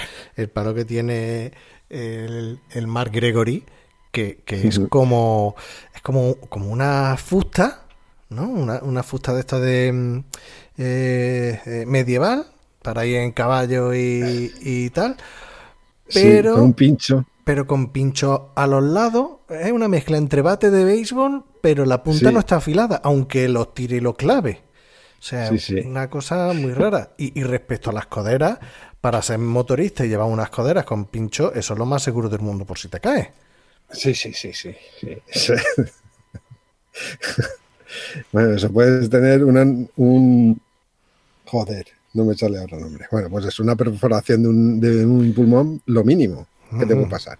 Que por cierto, No, los- pero hay un momento la, que el fusco este que dices tú la, eh, es importante para la trama porque le dice el Hammer al traidor de las gafas, dame algo que solo pueda ser de Hammer. Y el otro se queda ahí pensando como diciendo, espérate, a ver que lo piense. Ah, ya está. Y le da la puta cachiporra esa que lo tienen todos los, todos los raiders exactamente la misma. o vale. pues bien. Bueno, y luego no sé si, se, si te fijaste que mm, eh, en la escena en la que están en el camión, que le entrega la pistola a este demás, que la pistola es una pistola nazi, creo recordar. Sí, sí, le dice, te va a hacer juego con la chupa y tal. Sí. Pues eh, Freddie Mercury eh, sigue el de la gafita y se da cuenta que él es un traidor y tal. Se escapa con la moto, el otro lo ve y sale con la moto detrás. Y no sé si es, supongo que será un extra. Eh, lo sigue con la moto y se da un leñazo, pero bastante guapo con la moto. Sí, sí, sí, sí. sí. Esta es la, la típi- y además la típica hostia de moto ofensiva. O sea, que, que no es que vaya corriendo y se empotre, sino que va por una zona de, de piedra y se le va a muy poca velocidad. Y es como Se si repara. como si fuera a aparcar la moto, pero no pone la patilla y se cae. Y pero se da una hostia bastante guapa. Y, y yo me quedé y digo, bueno, rodando otra vez, tío. Porque luego Ah, sigue la venga, moto. tira, tira. no hay tiempo, dale. Bueno, bueno, bueno. Pues Esto- nada, qué gran película. No tenemos que, que olvidarnos, porque hemos hablado poco de, de Mark Gregory, del actor principal, hemos hablado poco. Porque esa estética de, de, de llevar chaleco con el, con el torso al aire y esos pantalones apretados, y como la parte rodada en Italia es la de las cuevas o las cañerías Sí. y tal, el tío va andando y va como un pato mareado. Es que en todo momento parece que se va a caer. Con ese culillo pinturero que lleva. Con el pantalón más apretado imposible. El, el pingón. Es que mm, mm, se me entienda, querido oyente. eh, parece gay el tío. No gay, sino. mm, yo qué sé, con un plumazo que lo flipas. Andando. Que lo Sí, mismo sí, el tío es, es- es gay o no, a mí eso me da exactamente igual. Pero andando dices tú, bueno, pero ¿qué, qué carisma puede tener el personaje este que va de ultra machorro con la tía esta que nada más verlo pelearse a enamorar y luego va andando por las piedras, por los escombros que, que, que le que da mucha cosica, es que da mucha Sí. pena. Sí, sí, sí, sí. Pero bueno, no sé, consideraron que esos pantalones de talle alto con el- la raja del culo inmiscuida, mm, parece que en aquel momento lo petaba. Pues bueno, pues mira, eh, ahí le tienes, pinturero. Bueno, dime, ¿qué, eh, para ti qué es lo mejor de, de esta película? No, yo te digo, a mí eh, lo que a mí me atraía cuando era pequeño era todo el asunto de, de los outfits, que se dice ahora, los gadgets, las bandas, los- las lentejuelas de los claquetistas, eh, los otros con los patines patinando por escombros, que eso tiene que ser la hostia, y todo ese tipo de cosas. O sea, yo pensaba ver The Warriors otra vez y, y no es The Warriors, evidentemente. O sea, ahora mismo no me lo esperaba. Digo, cuando era pequeño yo creía que, iba a haber otra, una versión eh, más violenta incluso de los Warriors. Pero bueno, pues es lo que hay. ¿A ti qué es lo que te mola? Es que, hay tantas cosas, hay tantas cositas que, con las que me quedaría. Hombre, mm, me, mm, ya fuera cachondeo, la, las escenas de, de lucha no son excesivamente malas.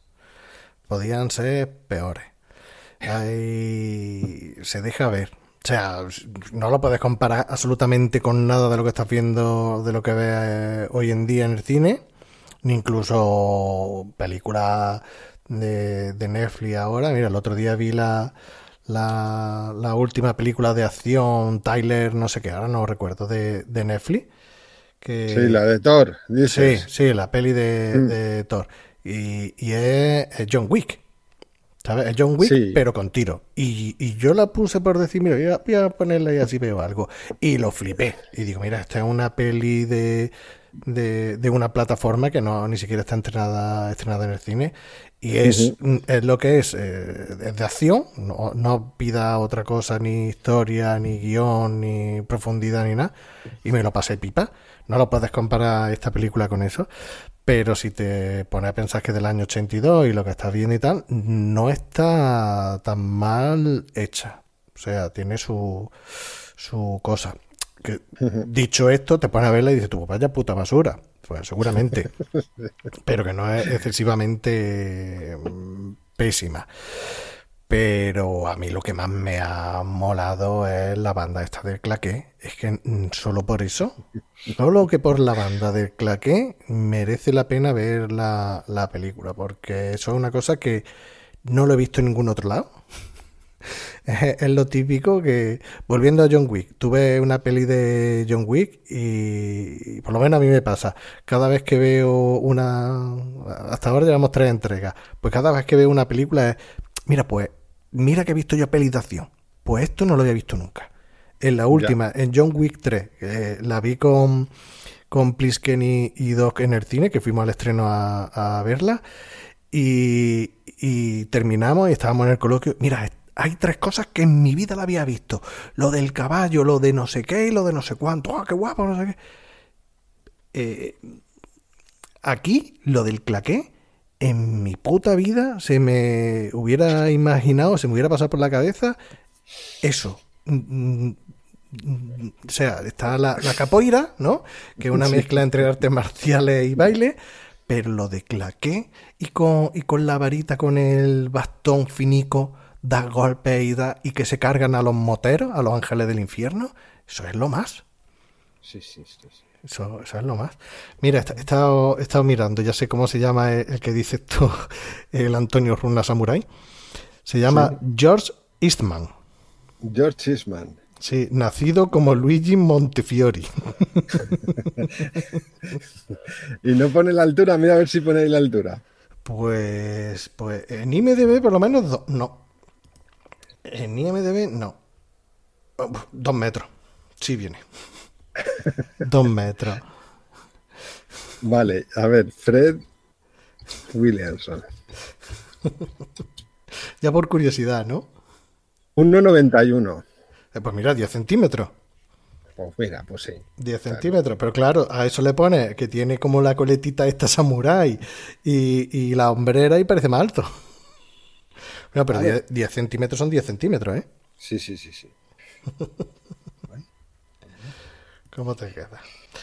Bueno, ¿vamos a por la segunda? Yo Vamos a por la segunda, que va a ser más rápido. Sí, la, segunda va a ser más light porque, entre otras cosas, no tiene tanta chicha ni merece tanto la pena. Pero bueno, bueno, tiene, tiene, cosas muy remarcables, ¿eh? Sí, sí, sí, que las veremos ahora mismo.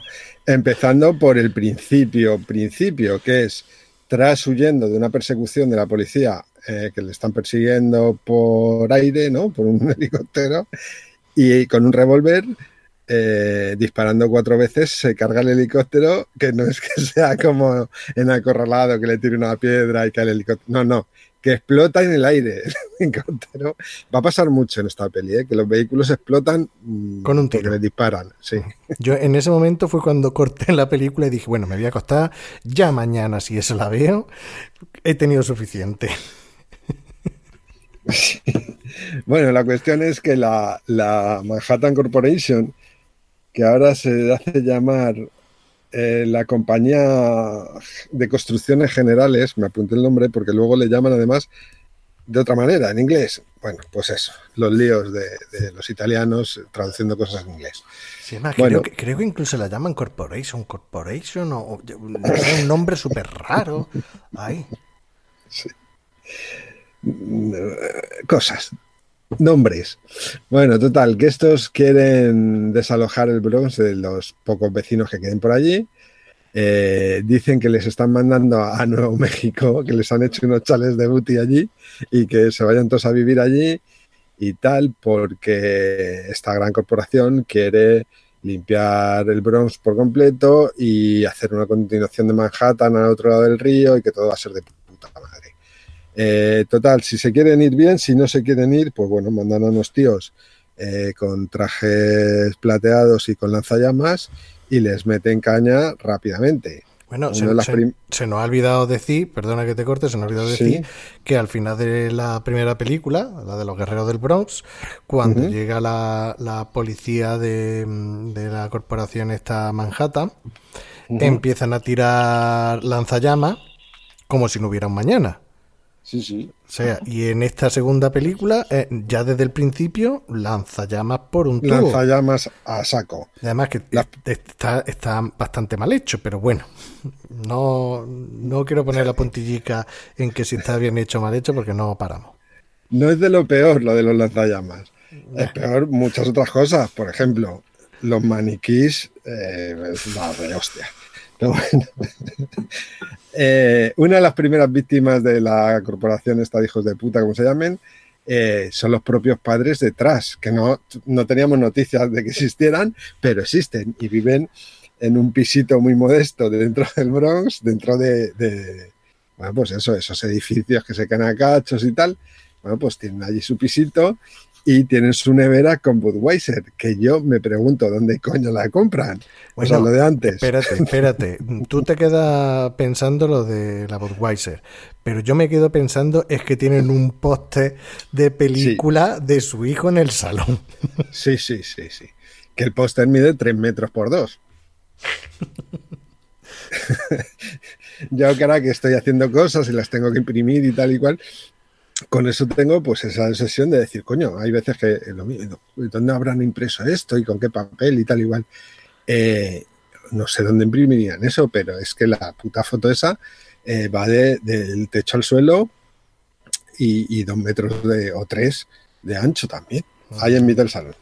Claro, y, y hay que tener en cuenta que, que son los padres de un pandillero o de o del que era el jefe de una pandilla de moteros, ¿vale? Del Bronx. Y, y, y tiene una foto de su hijo y ellos, ellos parecen una familia muy civilizada, muy normal, eh, muy americana. Y, y su hijo, mira, mira qué orgullosos estamos de, de nuestros niños. Ha aprobado, Claro. ha aprobado, ha sacado matrícula en, en violaciones. Sí, no, pero es que aquí lo que le quieren dar es un aire de revolucionario. Es, a ver, la foto del Che. Los padres del Che tendrían el póster del Che en su casa, digo yo.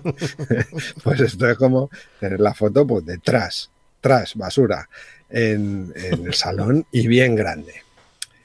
Bueno, pues se le presentan allí tres tíos de estos con el casco, van con un casco de moto y con un traje plateado. Y al primero le pega una hostia con un tronco o con un palo que tiene ahí en casa, no sé qué, se lo mete por, el, por la visera del casco y le revienta la cabeza. Para empezar, el padre del tras al motero. Porque, joder, de tal palo tal astilla, ¿no? De, tiene que de dónde salir. Y- pero no, entran los otros dos con los lanzallamas y los chamuscan allí y allí los dejan. Eh, tras a todo esto se entera, les ve, les mira y tal igual, y se va a ver a, a las bandas, que ahora ya son todos como una comunidad, pero en los que cada uno guarda mm, su uniforme todavía. O sea, vemos... mm, Y que están bajo tierra. Sí, sí, sí, como los Morlocks de la Patrulla X. Ahí todos metidos. Eh, de Fred Williamson ya no tenemos noticias. El rey del Bronx ha desaparecido. Bueno, es que, es que lo mataron en la primera, toma spoiler, ¿no? Pero la mataron Ah, en la sí, primera. no, no me acordaba. Sí, sí, en la primera, en la primera se cargaron a todo el mundo, a toda la banda y, y tal, a la rubia, le- creo que le dispararon por detrás a Fred Williamson, lo quemaron. Con, Ah, sí, con es el- verdad. con el lanza- allí no quedó vivo nadie, nadie de Sí, nadie. sí, sí, sí, es verdad. Ajá. Sí, bueno, quedan unos cuantos claquetistas, unos Sí. cuantos patinadores, eh, algún rider y eh, algún otro que hay por ahí. Ese otro tío que es como un jefe pero venido a menos, que no sé muy bien quién es. Que tiene dos nombres, ¿vale? Que a lo largo Ah, de sí, la película se le cambia dos nombres. Sí, sí, porque uno de, de- Yo no le presté atención a los nombres. Pero uno de ellos sí ya dije, ¿qué cojones es esto? Porque empiezan a llamarlo Dablon, ¿vale? Y de buena primera le cambian el nombre y es Toblerone. Con dos No cojones. Sí, no el actor es. Antonio Sabato. Con dos cojones. Que a mí me recuerda, mira, me recuerda a algún actor español, tío. No sé, Sí, no sí. sé a quién. No sé a quién. A mí también me recordaba a un actor español. Y De época. que si me apuras, pero no Sí. sé quién, tío. Y le da Simón y no. Uno de esos se parece un poco. Ni idea. Sí. Ni idea, no sé si saldría en el vaquilla o... No, no sé, pero mm, es que me recuerda a un huevo, pero no sé a quién, no, no sé. Bien, pues nada, y eso, y la Manhattan Corporation, esta como se llame, lo que quiere es echar ahí a la gente, llega un momento que dice, bueno, ah, ponen a, otro hijo de puta, el Big Morro, como ya no está, pero mataron en la primera, ponen a otro cabrón parecido, que este se llama, este también me pregunté el nombre porque me molaba, Floyd Banger, se llama el pavo. Es muy de la hora chanante, ¿no? De Wrangler. Floyd Wrangler. Bueno, pues le mandan a este, que este es un hijo de puta, más hijo de puta todavía que Morro. Y dice, venga, con dos cojones, a volar los, los edificios. Pero señor, todavía queda gente, me sudan los huevos, mm, reviéntalo todo. Y entonces empiezan a poner eh, dinamita en la puerta, en la puerta de la casa ponen un poquito de dinamita. Pero la imagen siguiente es que se va el edificio a tomar por culo. Edificio que se ve claramente que está hecho de cartón. Pero bueno. y claro, porque Trash estaba dentro. Sí, sí. O sea, vuela el edificio y, él estaba dentro. Y se ve cómo se caen los cascotes encima de él y, tal. Es todo muy. Que, se nos ha olvidado decir que eh, Trash, o sea, bueno, el Mark Gregory, eh, un año después, mm, perdió masa muscular y claro, no podría ir con la misma estética de, el chaleco con, el pechamen al aire. Y entonces le ponen una chupa. Eh, que tiene una bandera sudista en la manga. Sí, sí, sí. Entonces le pusieron la chupa. ¿eh? Mm. un, rollo, no sé si decir yo el halcón o, o no sé. Sí, por ahí. Y si te das cuenta, le cambian también los pantalones y le ponen ya unos así más de comando Sí, un poquito. Más militares. No podemos decir que son pantalones anchos, pero comparado con los que tenía en la anterior película, sí son anchos. Eso es. No se le marca tanto el culo. Eh, los rizos son. Eh, pues es un pelín más evidentes. Eh, sigue la estética, pero se le ve que ha evolucionado un poco. Es como un poco la madurez detrás, ¿no? En el outfit, se nota. antes era, antes un, joven alocado, ahora ya es un revolucionario un poquito Exactamente. de pandillero revolucionario. Sí, yo creo que por ahí van las cosas. Porque su pretensión es, no, tenemos que unirnos todos contra estos invasores hijos de puta. Y los pandilleros están como, ah, déjanos un poco vivir lo nuestro. ¿No? sí, sí, sí totalmente. Bueno, pues nada, y sigue así la movida y entonces, eh, bueno, todo esto la, corporación hace un montón de ruedas de prensa en plan, no, no, si a la gente del Bruno la estamos tratando de puta madre, la mandamos a unos chales en Nuevo México y tal. Y resulta que hay una periodista de estas Rogelias, ¿no? en plan, esto es mentira y tal, porque los estáis matando, hijos de puta. ¿Quién es esa? Periodista Hunter, que tampoco sé, yo creo que no se dice el nombre de esa muchacha. Mm, sí, te digo la verdad, no tengo ni idea. No tengo ni idea de, del nombre. Va, que va con siempre con el fotógrafo, son dos, es la periodista y el fotógrafo. Sí, sí. El fotógrafo dura poco, pero bueno. Claro, eh, la periodista y el fotógrafo se, se, infiltran en el Bronx para hacer fotos de, de, estos hijos de puta que manda la gente y tal y cual. Y bueno, pues tienen un reportaje bastante guapo, pero claro, llegan los del lanzallamas y allí lo dejan con la película velada, es decir, lo queman vivo. Y ella se infiltra en el Bronx. Mira, ya encontré, ya el nombre de, la pava. Valeria Dovici, es el nombre de, la actriz. Y se llama Moongrey. Anda, pues mira. Moongrey, tiene un nombre de, de, de X-Men, ¿no? Sí, sí, un poco sí. Moongrey, sí. Vale, pues esta se infiltra por ahí, llega, hace contacto con los pandilleros y, bueno, pues eh, dicen, ¿qué podemos hacer para solucionar esta movida?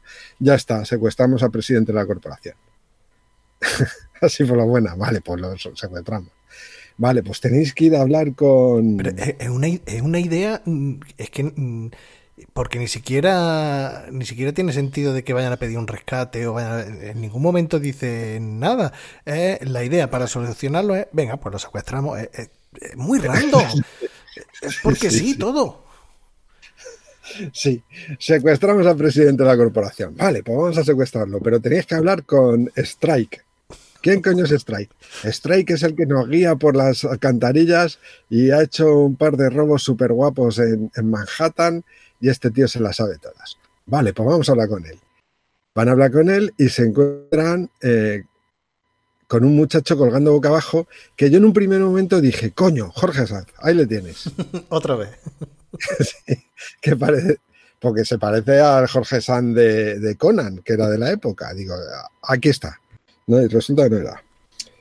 Pero bueno, es un chaval de 10 años o por ahí, que es el hijo del Strike este, y que tiene toda su zona de las alcantarillas eh, con trampas eh, con dinamita. Hostias. Total, que entran en la guarida de tal Strike que me deja flipado porque digo, mírale, el Strike es un constitucionalista, es un luchador de la libertad de estos que salen ahora con las cacerolas, porque hay una bandera de España allí colgando. Sí, tío. Sí, tío. y un montón de escopetas a los lados. Digo, hostia, mírale. Sí, sí, sí, sí. Tiene una bandera de Estados Unidos y una de España de fondo. sí, sí, no sé por qué, pero bueno. Total, que de buenas a primeras y sin venir a qué, la periodista se empieza a enrollar con el strike, que no tiene sentido. se empiezan a dar el palo ahí. Ah, pues vente con nosotros, ah, pues vale. Y entonces hacen, repiten la, la primera peli, es decir, tienen que ir de un punto A a un punto B y en vez de ir toda la pandilla, los 200.000 pandilleros que ahora están armados, porque esto es un cambio sustancial de la primera a la segunda. En la primera tienen puñales, espadas, látigos, el pincho del codo, no sé qué, pero en esta ya tienen ametralladoras y la hostia, que no sé dónde ha salido. Bueno, pues en vez de ir todos con las ametralladoras, van estos cuatro matados, que son la periodista, el trash, el striker y el niño. Bueno, sabes que, que son padre e hijo en la vida real, ¿no? Ah, sí, no lo sabía. Sí. Bueno, al, pare- al parecer sí, mientras, mientras lo estabas comentando me, me ha parecido raro al ver el nombre, me he puesto a, a mirar y eh, Stray es Giancarlo Prete y, y el hijo, que ¿Y se llama? Junior, es Alessandro Prete. Bueno, mira. O sea que, que lo hacen bien. que niño, el niño es de lo mejor de la película, ¿eh? Sí, sí, sí, porque el niño además tiene como una especie. No, este niño está sacado evidentemente de Mad Max 2, o sea, es la respuesta de Castellari a decir, coño, que en Mad Max 2 hay un niño que tira un boomerang y tal y cual, no sé qué. Pues yo aquí tengo uno con explosivos. Con bombas ahí. Que, que- Y además que va andando y les va diciendo cuidado ahí con el cable, cuidado con esto. Va a señalar. Bueno, habla, habla poco. El niño más bien gesticula. Claro, pues por eso te decía, pues como el niño aquel que tampoco hablaba, entonces le dice, boom, aquí, cuidado, tal. Eh, bien, bueno, pues total, que igual que la otra peli, estos cuatro, esta pandilla de cuatro tienen que ir de un punto A a un punto B, todo por las alcantarillas supuestas del Bronx, para arriba, para abajo, eh, encontrándose con los tíos de lanzallamas, dándose de hostias con ellos, matando a tres o cuatro, otros tres o cuatro dentro de un rato. A todo esto, el niño en estas movidas, en estas escaramuzas, de repente desaparece, vuelve a aparecer diez minutos más tarde y pone cuatro bombas y vuela la cabeza a otros cuatro o cinco. Es que estaba con Eh, el compañero detrás de, de- en la Sí. otra película. Se habían ido los dos al mismo sitio. Eso es. Nada, aquí se ven mucho los, los maniquís reventando, se ven mogollón, que muy descarado. Hay un momento que tienen que bajar, que esto es alucinante, tienen que bajar por el hueco de, un- de una escalera, como rapelado. Pero es que la cuestión es que hay una puta escalera, que porque tienes que bajar con la cuerda. Sí, si la escalera existe, está la escalera, tío. y además que luego los malos bajan por la escalera. Bajan por la escalera. bueno, total. Que llegan a, a una calle donde resulta que está el presidente de la corporación allí con otros cuantos. Sí, me parece que estaba inaugurando un hospital. Bueno, inaugurando. Sí, que están. Sí, sí, iban sí. iban están- a, a demoler un edificio para construir allí un hospital, que encima de todo están protestando por decir, hay que ver un hospital con el dinero que nos va a costar hacerlo y tal. O sea, lo ponen, eh, allí los malos son muy malos. O sea, te lo recalcan.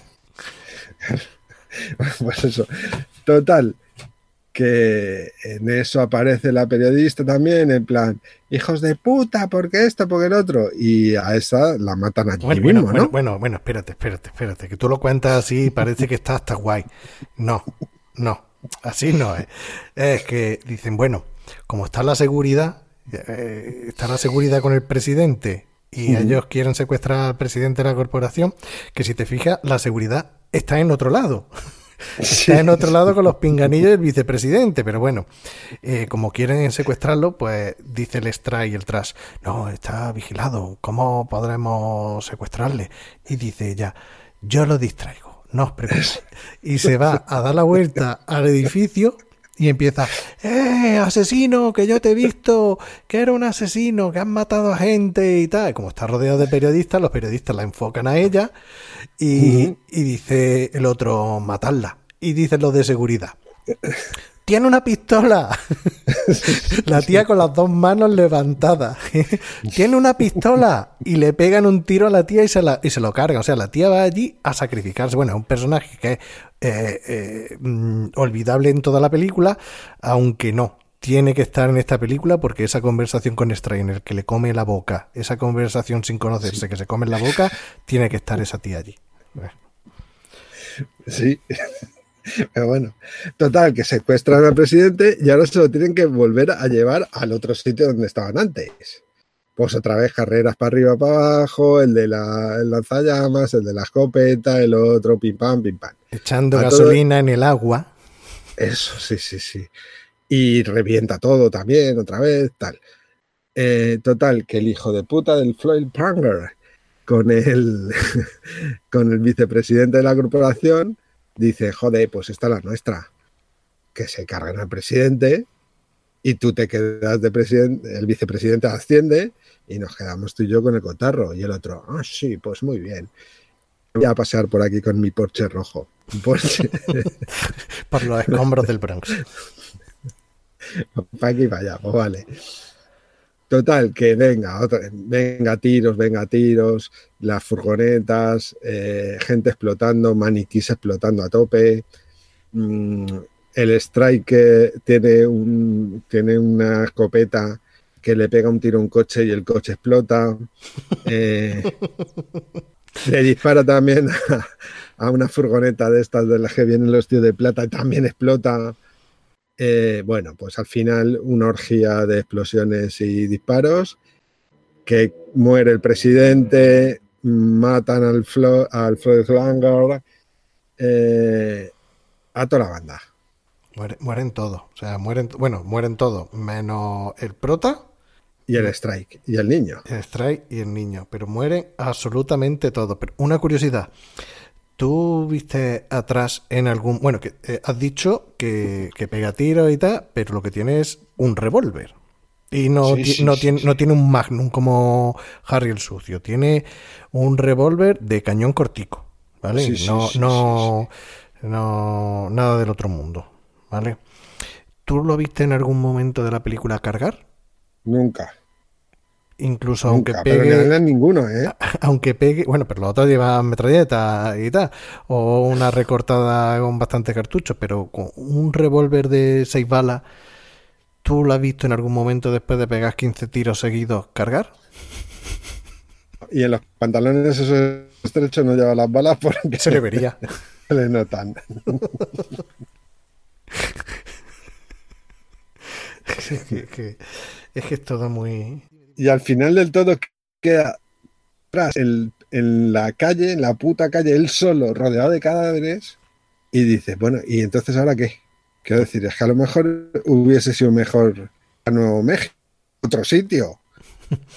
¿no? Quiero decir, ahora tienes un barrio que, en que no hay nadie, que hay escombros por todos los sitios, lleno de muertos. Y van a venir mañana y te van a matar igual, porque... Bueno, escombros y el chasis de un Porsche eh, achicharrado. El Porsche tiro, sí, sí, el helicóptero que se ha caído antes, bueno, pues esa puta mierda. Lo del, No por- sé. lo del Porsche es que tiene tela, porque se ve que de verdad es un Porsche.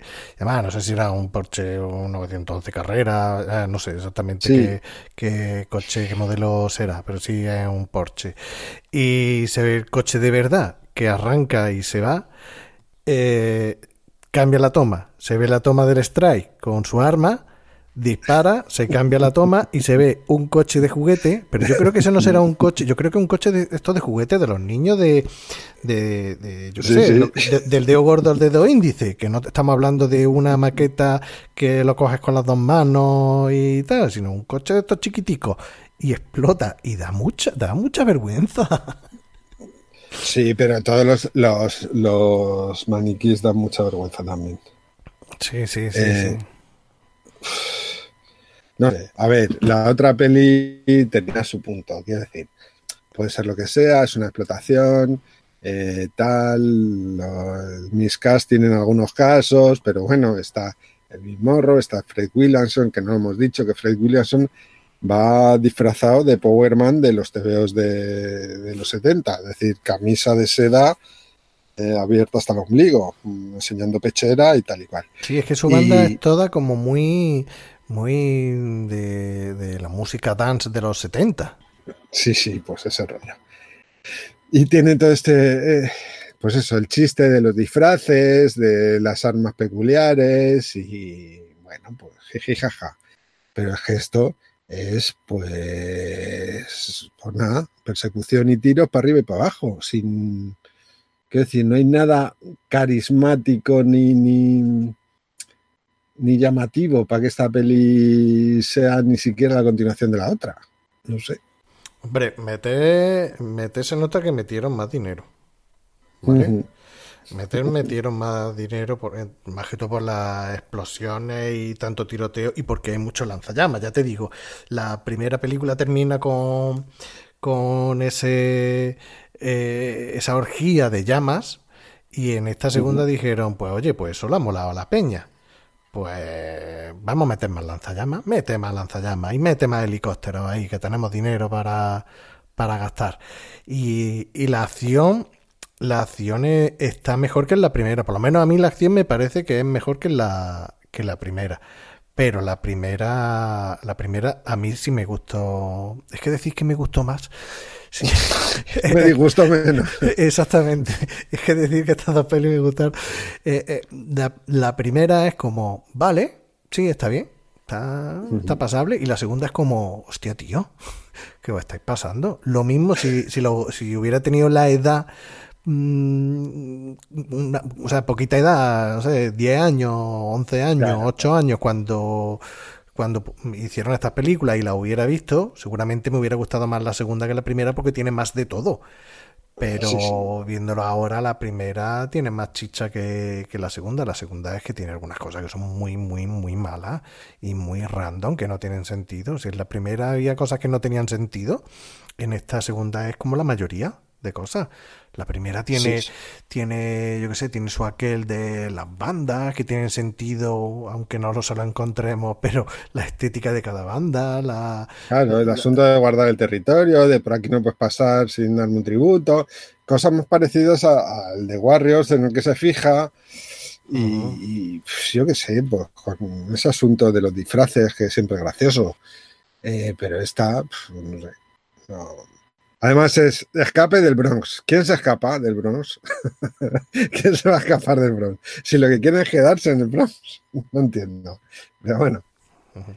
Bueno, no, no sé si lo he comentado durante el programa o, o lo hemos hablado eh, fuera, pero he comentado lo que decía Valdis de, de esta película en la Sí, grabación. que, que en la grabación no lo has dicho, ¿no? No, pues eh, eh, Valdis no, no ha podido estar en, en la grabación, vaya, de hecho ningún miembro de- del equipo habitual por tema de horario, la hora que estamos grabando ahora, pero le comenté si quería dejarnos un, un audio eh, sobre qué opinaba él de, de Castellari, porque yo sé que a él le gusta eh, el cine de serie B eh, italiano. Mandanga de estas, sí. La, la mierda, la mandanga buena. Y me dijo que no había visto nada de, de Castellari que no lo podía decir. O sea, no podía decir porque. mm, no, eso, no había, no había visto nada. Cosa que a mí me extrañó. Y digo, ¿cómo que tuve mierda de esta y, y no has visto nada de aquí? Dice, hombre, es que Castellari, eh, eh, comparado con las películas que yo veo y directores que yo he visto, él es el bueno. O sea, es demasiado bueno para lo que yo veo. Es como mainstream dentro de mi mierda, ¿no? Sí, sí, sí, sí, Es, más Peckinpah. es el Peckinpah de Italia. Sí, eso, cuando hablan siempre del Peckinpah de Italia, el no sé cuánto de no sé dónde, siempre me acuerdo de la comparativa que, hacía nuestro amigo J. Pego, porque resulta que hablando de Björn Handelmonger, que siempre en nuestras conversaciones, no sé por qué siempre sale Björn. Sí, pues porque Björn es, un, tema recurrente. Björn es, una grande. O sea, nosotros que, nos gusta, que nos va la marcha, o sea, te gusta la marcha, te tiene que gustar esta pava.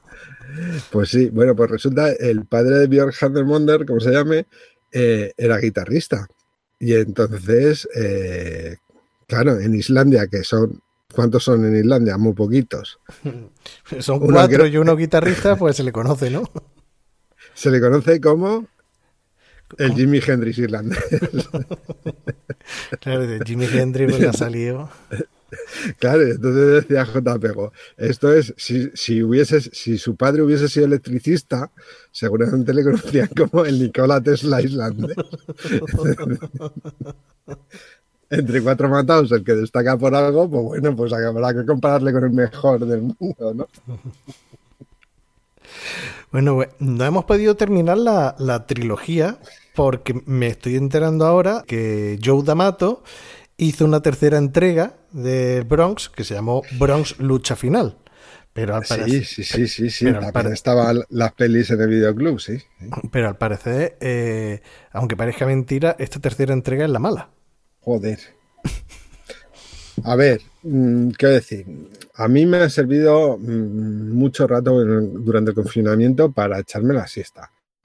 Eh, tengo que reconocerlo. A mí me pasa una cosa curiosa, mi mujer no lo entiende, pero es así. Yo no me puedo dormir la siesta si lo que estoy viendo no me gusta o no me entretiene un poco. Es decir, si me ponen el Sálvame o el Todo en Mentira o un programa de política o cualquier cosa, yo no me duermo porque estoy Mm, enfadado diciendo, esto qué puta mierda es, este tío es un jeta, esto quítame esta basura, y entonces estoy enfadado y aunque no me interese, no me duermo.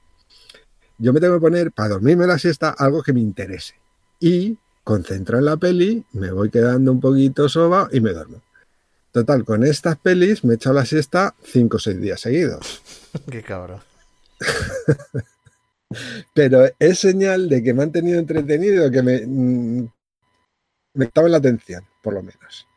Y, y es eso, en esta segunda peli han hecho el resto, como dices tú, desde el principio. O sea, ¿qué quieres? ¿Explosiones y lanzallamas? Vale, empezamos la película con que tras tumba un helicóptero de un disparo.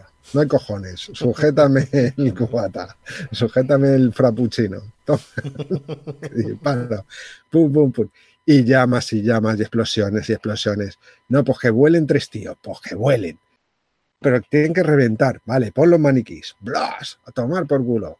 Y venga, hay tiros y tiros y tiros. Y el niño que ponga bombas, y otra bomba, y otra bomba. Y que, que se cuelgue de los pies y, aparezca boca abajo ahí como un murciélago. Es que el, niño y, y el striker que son los mejores. Sí, sí, Si no fuera por ello, la película se iría a la mierda. No, no, y, con su bandera española. No, y además, no sé si te fijaste que, que ya lo avisan, porque dice que, robó Tiffany, robó no sé qué más, el banco no sé qué, que por eso lo eligen a ellos para secuestrarlo. Y le viene a decir algo así, el Toblerone, le viene a decir algo, algo así, dice, dice, Strike es peligroso si te lo encuentras en un día de malas. Eso, que se lo diga atrás, que es el protagonista que lo ha matado todo. Y llega un momento en que se enfrentan y que el tras le tira un puñetazo y en un y hace un super esquivo y, le retuerce el brazo a ella como a mí no, ¿eh? Que tú serás el protagonista, pero yo soy el bueno de la película, el que más sabe.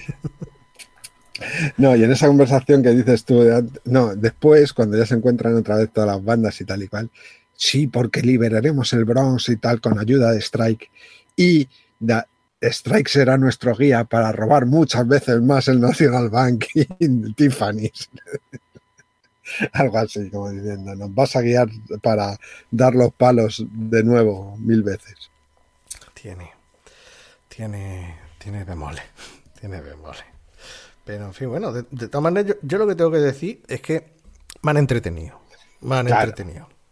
O sea, que si no sabéis qué serie o, si vais a tardar, como me pasa a mí a veces, 25 minutos mmm, viendo el catálogo de Amazon, de, de Netflix, incluso eh, de Movistar Plus y, y tal. Eh, si no queréis dar vuelta al catálogo, vais directamente a Amazon Prime, os ponéis estas dos, una hora y media cortita, no llega a la hora y media, y oye, es una cosa mala, pero por lo menos luego tiene de qué hablar, ¿no? Desde luego. No sé. ¿Con qué te queda de esta película? Uf, no sé qué decirte. Tiene, tiene tantas cosas, ¿no? Tantas cositas. No, Floyd Banger me gusta mucho, el actor ese, no sé qué será. Tiene pinta de Henry ser. Silva. Este no, ni le he buscado. Este tiene pinta de ser, pues, otro de secundario de, de las pelis americanas que se lo han llevado para allá. A mí, eh, a mí pues me eso. suena, fíjate tú, a mí me suena lo mismo, seguramente no habrá salido. Pero a mí me suena un montón de Loca Academia de Policía. Lo mismo no ha salido, ¿sabes? no sé. Mira, ya, ya por curiosidad. Ya por curiosidad lo, lo, voy a lo voy a buscar. Pero me suena a eso, Loca Academia de, de Policía. Mira, a ver, anda, búscalo. Parece ser que no.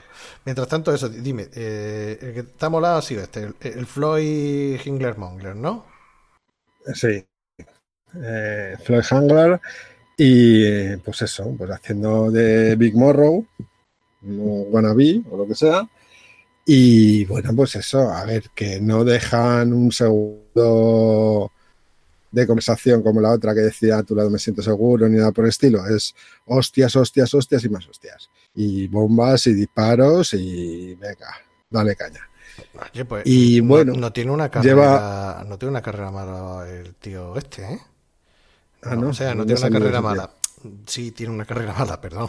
Pero que aparece en películas que dices tú, ah, mira, pues seguramente la habré visto, la habré visto aquí. Porque mira, aparece, si es el mismo Henry Silva que estoy buscando de, en Phil Affinity. Aparece en Ocean's Eleven y sobre todo aparece en Ghost Dog, el camino del samurái de Jim Jarmus. Ya, pero ese tío es Henry Silva. Ah, es que claro, o sea, Henry Silva. En Dick Tracy también. Y claro, yo creo. Yo, di yo, he dicho que, que salía en, en Loca Academia de Policía, pero lo mismo me lo confundió con los locos de Cannonball 2. De Cannonball, pues puede ser.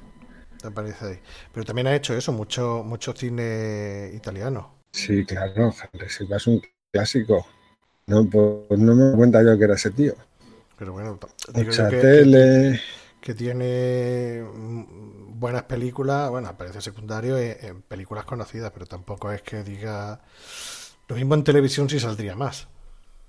Sí, sí, tele ha hecho un montón, montones, montones de pelis. O sea, de, de, de, de series y de telefilmes y tal igual. Sí, de secundario en películas de malo, en, en episodios de malo y tal. En fin. Sí, sí, sí, sí. Bueno, pues nada, aquí hemos echado la tarde con, con los guerreros del Bronx. Sí, te abandonado un, un capuchino, ¿no? un capuchino con, esta, con estas cosas.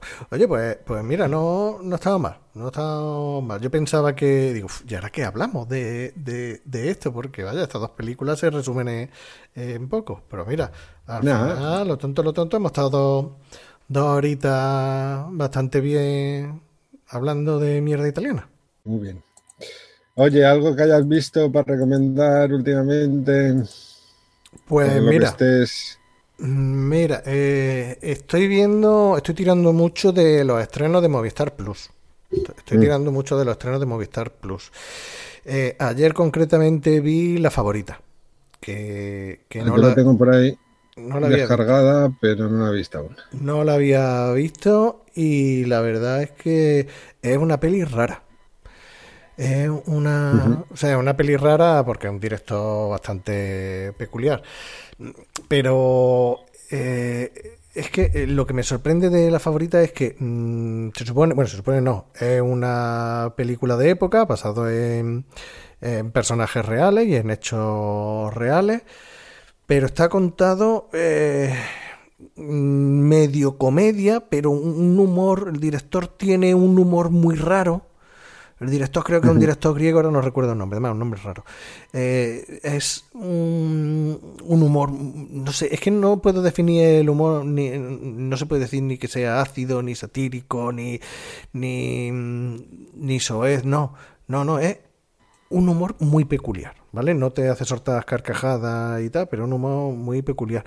Y luego la manera de rodar es muy rara es muy rara porque si bien la historia es una historia muy simple, una historia lineal, no hay saltos temporales, eh, una historia que, la, habremos visto 20.000 veces eh, contada en otras películas. La historia no tiene nada del otro mundo.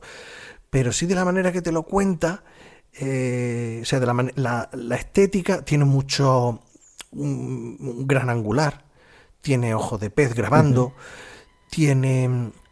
Eh, rompe el eje por la puta cara que te quedas tú diciendo, pero qué mierda me está haciendo, ¿sabes? O sea, una cosa incómoda. estás viendo, ves que rompe el eje y, y, te quedas como diciendo, pero qué cojones haces, tío. Pero, pero, pero no, no, le queda, no le queda mal, en conjunto es muy peculiar, ¿sabes? Luego no es un ambiente eh, excesivamente, eh, no sé, no es que te, te muestre la realeza y quieras que veas la peor parte de la realeza y que te lo haga como muy desagradable y tal. No, no, no, lo hace de una manera muy sutil, no, no hay como suciedad, mm, es todo como muy... No es que sea todo súper limpio, pero no te lo... No sé si me, si me explico. Sí, sí, sí pero por las tomas de cámara, los grandes angulares, la, eh, los encuadres que tiene con ese ojo de pez y tal, que queda todo súper bien, súper... Eh, súper bien encuadrado, pero de vez en cuando se ven deformidades por, eso, por los angulares y tal. Una cosa muy rara. Pero no es para todos los públicos pero por lo menos la historia sí es teoría sencilla, o sea, no se me explico, es sencilla de ver que no tiene, no te va a distraer, pero la manera en que te lo muestra sí es un poquito compleja. Pero bueno, eso, de, eso de en cuanto a, pelis. Y, y, de serie, te comenté que vi la de la peli esta de la serie esta de Netflix, la de mm, uy, he dicho Netflix, de Netflix, la, la, serie está sobre el jazz de ah, del Demien Chazelle, creo que es, del director de La La La y de Whiplash, eh, de Eddie, que me costó, me, la recomendó un, un oyente, eh, Chinillo, un oyente de, de Twitter, y, y me costó trabajo por el tema de que sea una serie francesa porque a mí la, no sé, la, mayoría, de las series francesas me cuestan trabajo. Es, jodida de, ver, ¿eh?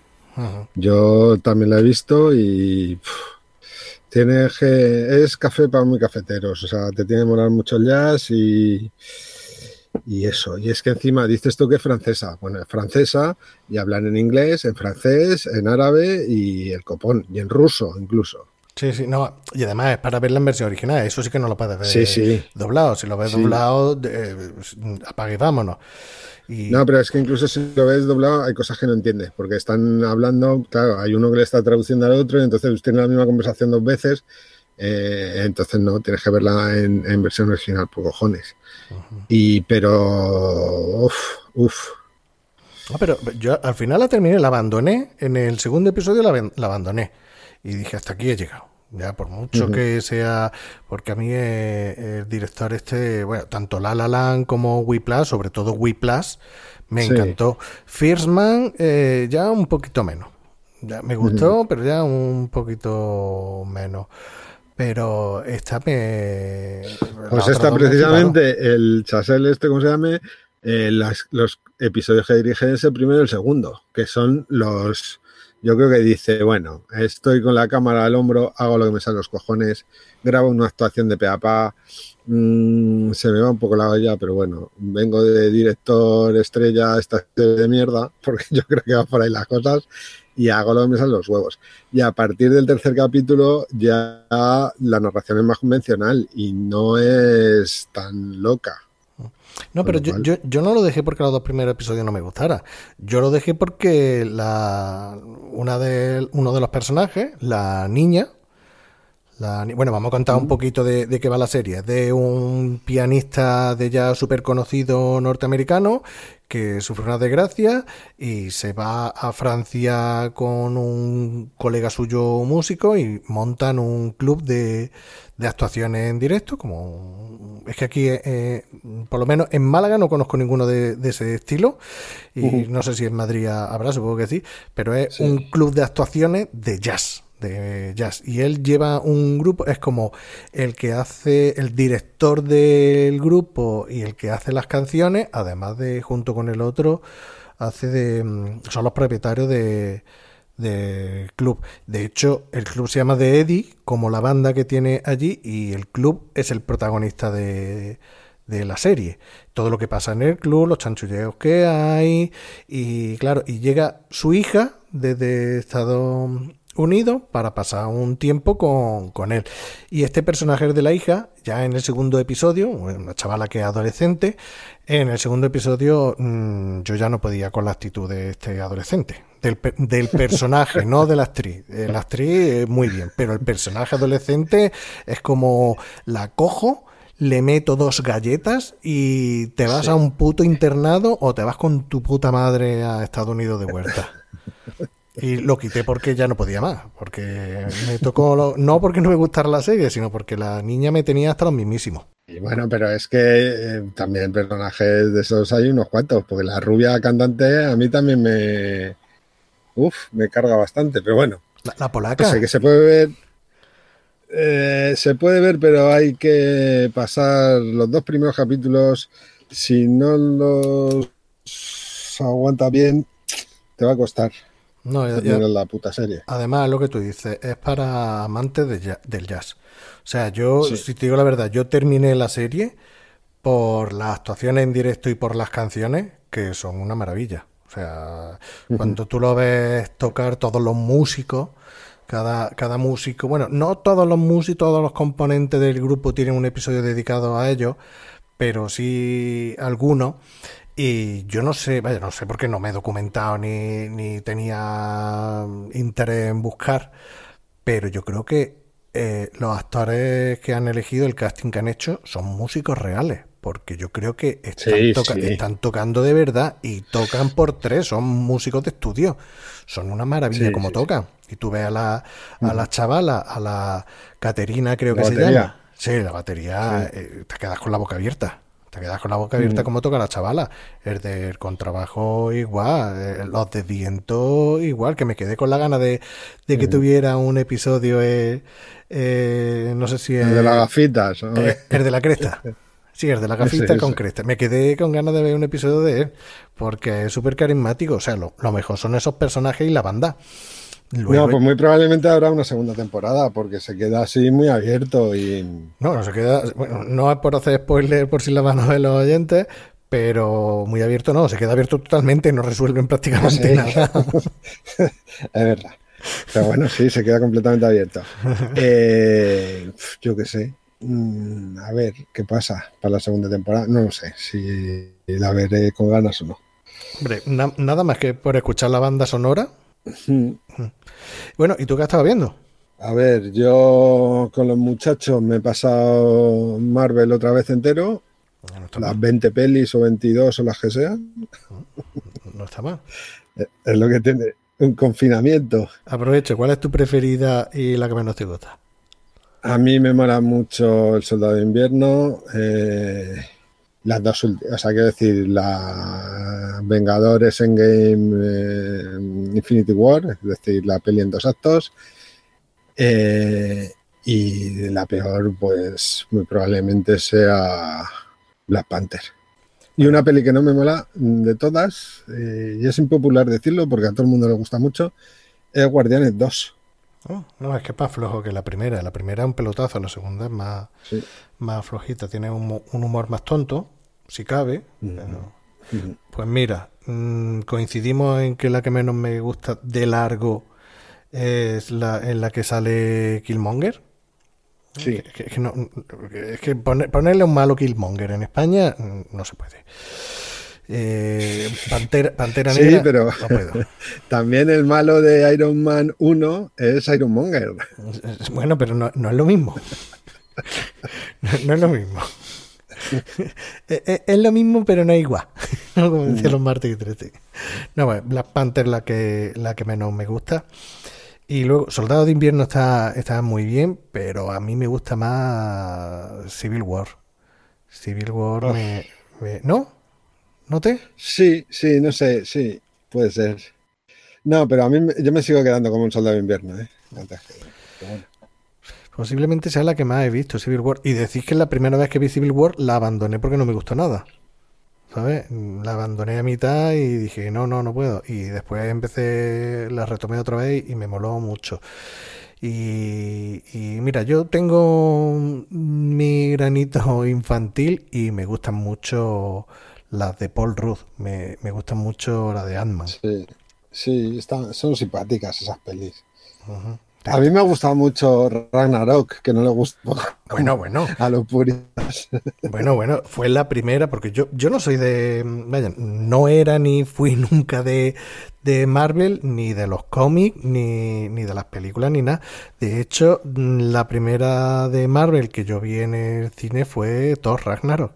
Así, ¿eh? Sí, sí, y hombre, la otra la había visto toda ya o en televisión o mm, en Netflix cuando iban sacando poquito a poco, pero que no, que mm, a mí no se me iba a la cabeza por, por eso. Y vi Thor Ragnarok, además que la vi solo en el cine, que fui, había poca gente también en el cine, pero que fui yo solo a verla en el cine. Y salí que había disfrutado como un enano A mí me mola mucho. cuando escuché que la gente la había puesto a parir y tal, y a partir de ahí el resto de pelis la he visto toda en el cine. Y yo te digo, mm, tengo un, amigo que hace unos meses me dijo, bueno, mm, quiero ver, nada más que por ver Infinity War y Endgame, que todo el mundo la está poniendo por las nubes, quiero ver las de Marvel, pero verlas todas, las 20 películas, ¿cuál, me cuál tengo que ver sí o sí? Digo, no, para enterarte tienes que verlas todas. Pero claro, a medida que lo iba viendo eh, y le daba más pereza, me decía, ¿esta la puedo, la tengo que ver o me puedes contar qué es lo necesario y me la salto? Y, y, por ejemplo, Black Panther se la ha saltado. Claro, pero es que la plan- Panther es que hay que saltársela. Porque Ni pincha, ni corta, ni aporta, ni nada. Y ah, muchachos no aguantaron Capitana Marvel, tampoco la, la quitamos porque la- los chicos no quisieron verla. Dije, va, pues tampoco les voy a obligar. Mm, Yo, Capitana Marvel, tam- también es de las más flojitas de, de todas. Pero yo la salvaría nada más que por el cameo de, mm, de Stan Lee con, con lo de Mallrats, de la peli de Sí. Kevin Smith. Nada más que por eso la peli merece, merece la pena. Sí, bueno. ¿Y qué más he visto? Bueno, eh, empecé el confinamiento terminándome Mad Men. Flipa, ¿eh? Siete temporadazas Que yo la vi el verano pasado, ¿eh? que no la había visto y la vi entera el verano pasado. O sea que. que son como 13 capítulos por temporada, algo así, ¿no? mm, sí, una cosa así. Bueno, Es un culebrón, tío. Es un puto Sí, culebrón. sí, sí. No, pero me ha molado mucho, no lo había visto y bien. Bueno, ahora estoy viendo Fargo. A raíz de que la hablasteis vosotros el otro día, que no las había visto tampoco. No, bueno, ¿y qué te está pareciendo? A mí me está. Ya hemos terminado la primera y estoy por la mitad de la segunda. Y a mí me mola mucho. Sí, Mi mujer en esta segunda se está cayendo, pero bueno, a mí me mola. Eh, nos hemos tragado. Ah, uff, que me ha costado la misma vida. El hombre en el castillo, las tres temporadas enteras también. Yo la abandoné a principio de la segunda temporada. Uf, es que me ha costado la vida terminarme esa puta serie. Y luego, pues nada, he descubierto el Amazon Prime que, que lo comentábamos antes. Yo creo que tienen que tener una página de inicio mejor o una forma de clasificar las pelis de otra manera, como el Netflix, que tú puedes decir películas de comedia de los años 80 y te salen las 10 o 12 que tengan. Bueno, pues Amazon no tiene eso, tiene acción, no sé qué, tal igual y suspense y salen, mm, te sugieren 10, 10 títulos por cada uno, que son las putas 10 pelis que salen en todas las categorías. Bueno, pues si te pones a bucear en el catálogo de Amazon Prime Video, tienes mmm, maravillas. O sea, los guerreros de Bronx y la fuga del Bronx, eh, por ejemplo. No, pero tienes un montón de pelis mmm, francesas de, de, cine polar que vosotros también hicisteis un programa al respecto. Uh -huh. Pero yo qué sé, yo me he tragado Rififi, que también hablabais de ello últimamente. Que, sí. eh, que por cierto, si no lo has visto, la, ahí la tienes en Amazon Prime, que se ve también en un salto y está guay esa peli. Eh, he visto las diabólicas, que es un peliculón. Eh, Diabólicas, me suena un montón. Eh, ¿Qué actrices sí. sale? No, hay una, hay un remake que me parece que una de ellas es. Ah, lo diré. Joder, la distinto básico. A Sharon Stone, sí. Creo, creo, ¿eh? No, sí, sí, sí. Con el Alfred Molina, creo, ¿eh? No estoy seguro. Y con otra tía, pero está basada en esa peli francesa de los años 50-60. Uh -huh. He visto Sam jugador de Neville. He visto mmm, una peli inglesa también de los 60 que se llama Barras de Oro, que es una comedia tipo las que hacían aquí el Tony Blanc y todo esto, pero inglesa de la época. Y ahí estoy buceando en ese catálogo de, de cine antiguo, pero un pelín pedante y cultureta, pero que me he hecho las tardes ahí. Mira, yo, yo, te recomiendo, si quieres, ahora que has dicho, bueno, tía, y a los oyentes, eh, tienes toda la razón, eh, el buscador eh, de Amazon Prime es una basura, pero lo que sí mola mucho es cuando ves una película que te llama la atención, ves las recomendaciones sí, relacionadas sí, sí, con esa película. Saliendo.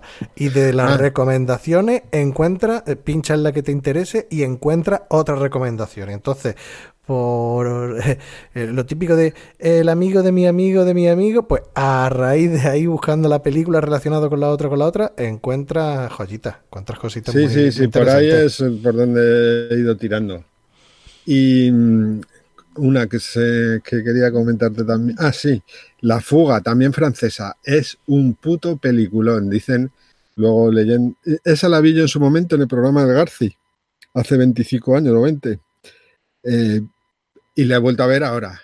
Está basada en un hecho real de unos tíos que se fugan una. intentan fugarse una prisión y tal y cual. Peliculón, ¿eh? Hablan de que puede que sea la mejor película francesa de todos los tiempos. Coño. Y, y, y nada, eso. Me he visto algún Colombo, que también en Amazon están todos. Y. Ah, y también eh, el Kurosawa, también tienes cuatro o cinco pelis de Kurosawa. Sí, sí, He visto sí. Yojimbo, que ya te lo comenté antes. Eh, peliculón, que ya lo había visto. Sí, sí, sí, sí, sí. Y claro, mm, a raíz de ver Yojimbo, pues lo siguiente que tienes que ver es por un puñado de dólares. que es la misma puta peli. Y, pero en el oeste, oeste. Y, de color. Claro, mira, y, y el otro día reflexionando, bueno, reflexionando, pensando por los gilipollas que hablan de lo de la apropiación cultural y todas estas cosas. No, no puedes hacer una peli de no sé qué porque tú no eres negro, o tú no eres jazzista, o tú no eres no sé qué, o no puedes hablar de mujeres si no eres una mujer. Vete a tomar por culo. Mira, Dasel Hammett escribe una novela que se llama Cosecha Roja que es una novela de, de, género negro de, toda la puta vida, que a su vez lee Akira Kurosawa y dice, coño, esto lo adapto yo con un Ronin, con una espada y se va a un pueblo y la lía parda. Que a su vez la ve el Sergio Leone y dice, coño, pues esto es un western. Y entonces, la influencia de uno en el otro, en el otro, en el otro, nos dan productos culturales para que disfrutemos todos si solo puedo hablar de samuráis o de la visión de un guerrero solitario, un tío que sea un guerrero solitario, ¿qué mierda hemos visto nosotros? Pues, pues eso. Totalmente, totalmente. Aprovecho para decir que si no hay contratiempo, el próximo programa estará dedicado a, a cine de, de samuráis, con tres películas, una de ellas de Kurosawa, y, y, que te invito a que, a que participes, ya que, ya que te mola. Y mira, mmm, dos recomendaciones. Que, que he estado viendo últimamente, ahora que tengo aquí el catálogo de Prime Video abierto, empecé a ver otra vez, y porque no está la serie, o al menos yo no la he encontrado, eh, vaya, no está la serie aquí en Amazon Prime. He visto la, la que aquí llaman primera temporada, pero que no es primera temporada, son dos episodios largos o dos películas del remake que hicieron de Battlestar Galactica. No, no sé si la viste en su momento. No, yo, yo vi la primera serie de Galáctica en su momento, que nos Ujú. echaban aquí los capítulos los, mm, después de comer en verano, que me flipaba aquella serie. Y después, cuando la rehicieron en los 2010 o por ahí, ¿no? Por ahí será esa serie. Me vi un capítulo Do- 2 y no 2005. me llamó demasiado la atención, la atención y dije, a la tomo por culo. Para mí los, los cilones de toda la vida no, no se llaman Cylons, ni Sí, Cylons, sí, ni sí. pollas. Se llaman cilones. Y son robots con una luz en, la- en el- en los ojos. Como el coche fantástico. Eso de que ahora lo- los cilones eran personas o robots con forma... No me... Digo, no estoy viendo lo mismo. Entonces, pues bueno, no me llamó la atención. Y no lo vi. Pues mira, acabo de descubrir que sí, que acaban de subir. Cuando yo lo, lo vi no estaba. O sea que ya tengo entretenimiento y, me la veré. Eh, me vi las dos películas porque eh, son cuatro temporadas, pero la, el inicio eh, hicieron una película, o sea, una película dividida en dos partes de, no sé si era casi dos horas cada una de, de los dos episodios que te cuentan el inicio de, de lo que ocurre en Galáctica. Y luego son eso, son cuatro temporadas, pero estamos hablando de 2005, que las temporadas... Las temporadas, estamos hablando de, de, pues mira, pues de 13 episodios la primera temporada y, y el resto de temporadas mm, 24, 24, 25 Ujú. episodios que, que o 19 aparece aquí. O sea, que, que tiene ahí mierda para ver. Y oye, a mí me gustó, ¿eh? O sea, yo la vi en su momento la serie, me gustó, y ahora que he visto que está, mm, pues seguiré, seguiré viéndola. O sea, eso, esa era una recomendación. Y otra recomendación, a raíz del catálogo que he visto de Amazon Prime, pero que no es ninguna serie ni nada, eh, me estoy leyendo eh, la- el último libro de, de Harry Potter, el del legado maldito. No sé si tú eres fan de Harry Potter. Eh, yo me leí los siete en su momento, pero ¿este qué es? ¿Uno nuevo o qué? Sí, este es un, un- bueno, un libro. Sí, el libro porque eh, eh, en formato físico, bueno, también yo me lo estoy leyendo en, en el iPad, pero, pero que es un libro editado, lo que pasa que es una obra teatral, pero te cuenta una historia eh, después de lo que aconteció en los siete primeros libros de Harry Potter. Y la verdad es que pues llevo 40%, por, por la mitad iré más o menos de, del libro. Y oye, está entretenido. No puedo decir mucho más para no hacer Ujú. spoiler y para no cagarme eh, en, la, en la señorita o en la señora Rowling, pero, pero está entretenido. Bueno, pues a mí también, yo ya he empezado a currar, con lo cual ya las mañanas a tomar por culo, pero yo necesitaba otro confinamiento para terminar todo se te lo ha que hecho tengo corto, por ¿no? ahí. ¿Eh? Se te ha hecho corto. Sí, joder, eso de decir, bueno, me voy a coger este libro y hasta no me termine, no voy a hacer otra puta cosa. Y pum, pum, pum, pum, pum, pum. Eh, todos los años a mí mi suegra me regala por Navidad el, el libro de Stephen King, ¿sabes? Ha pillado como, ha pillado la senda. es fácil dicho- regalar, ¿no? Claro. No, porque claro, la pobre mujer en su momento lo que hacía era, para mi cuñado y para mí, para mi cuñado siempre le regala un pijama. Entonces, ese hombre estrena un pijama todos los años. Eh, llame un libro porque yo no uso pijama.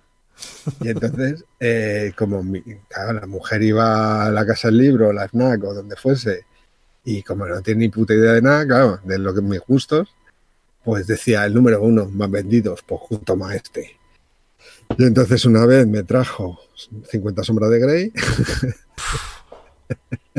otra vez me trajo pues no sé si era una biografía de Aznar o algo así, justo lo que me mola.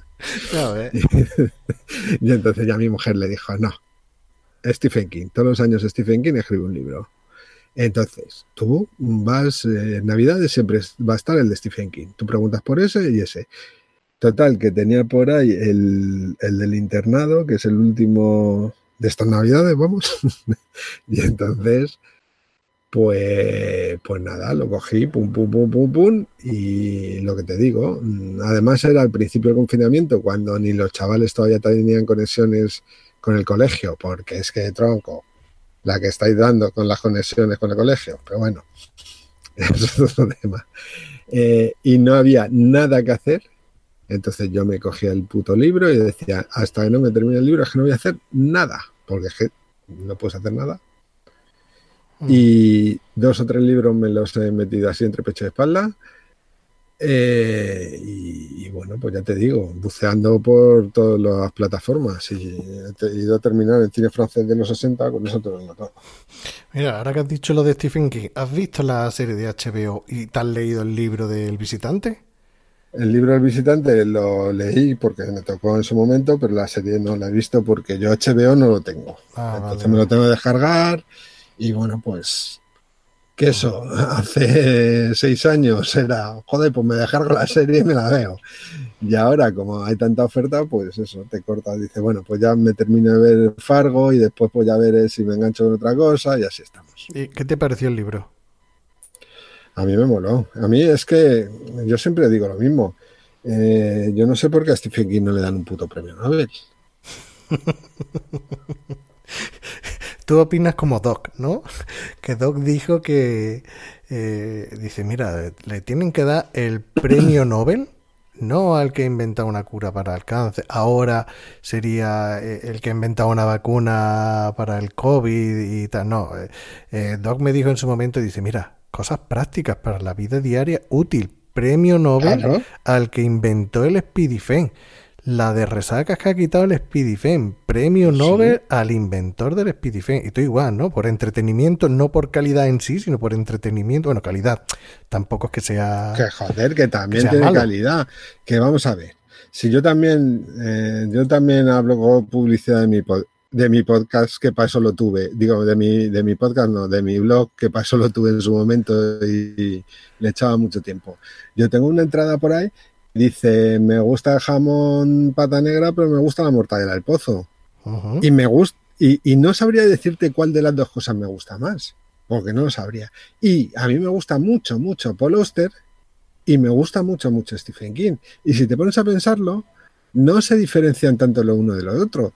Eh, cualquiera que haya, haya, leído a Paul Auster se da cuenta que ese tío hace literatura fantástica y de género y resulta que a Paul Oster le dan un príncipe de Asturias y un no sé qué de las letras de no sé qué pollas de Berlín, y a Stephen King, pues bueno, pues es Stephen King. Bueno, pero yo qué sé. Se tendrá que eh, conformar con el éxito, ¿no? Con el éxito del público y las ventas. A ver, y eh, entretenimiento no le falta. Es cierto que últimamente, y cada vez le pasa más, eh, lo enreda todo mucho. este síndrome de, de Lost Cierra, regular, ¿eh? Cierra regular las cosas. Claro. Y de repente, ala, pum, pum, pum, mucha movida y al final, ala, ya está. Pero, joder, luego tiene, eh, no sé en qué podcast lo hablaban y tenían razón, tiene descripciones de cosas y de, eh, pues eso, eh, creo que era en el campamento Krypton que hablaban de que había una señora estos personajes secundarios que saca el Stephen King, que, aparece un momentito y no vuelve a aparecer en toda la puta novela.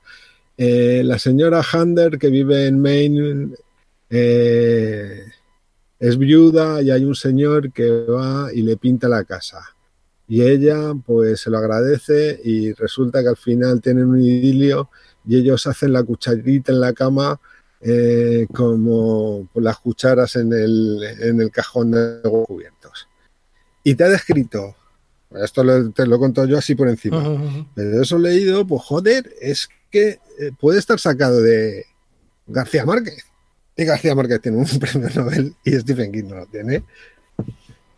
Pues bueno. De la misma manera que hay pocas películas que se han llevado, películas de terror que se han llevado los caras películas.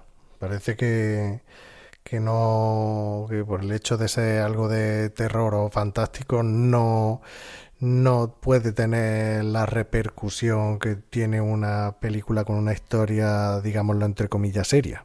Claro, no, pero bueno, eh, se nos está yendo mucho la olla, pero bueno, yo reivindico mi, rollo. Si te pones a pensar en guiones de Stephen King llevados al cine, que han terminado siendo obras referentes eh, para muchas cosas, pues ahí tienes todo. Carrie, Resplandor, eh, bueno, pues, a ver, ¿qué te iba a, ¿cuál te iba a decir yo ahora que se me acaba de ir completamente? La niebla. La niebla. Oh, flipa, la niebla. La niebla es mi preferida. Con lo, con lo que tiene It. Pero bueno, También.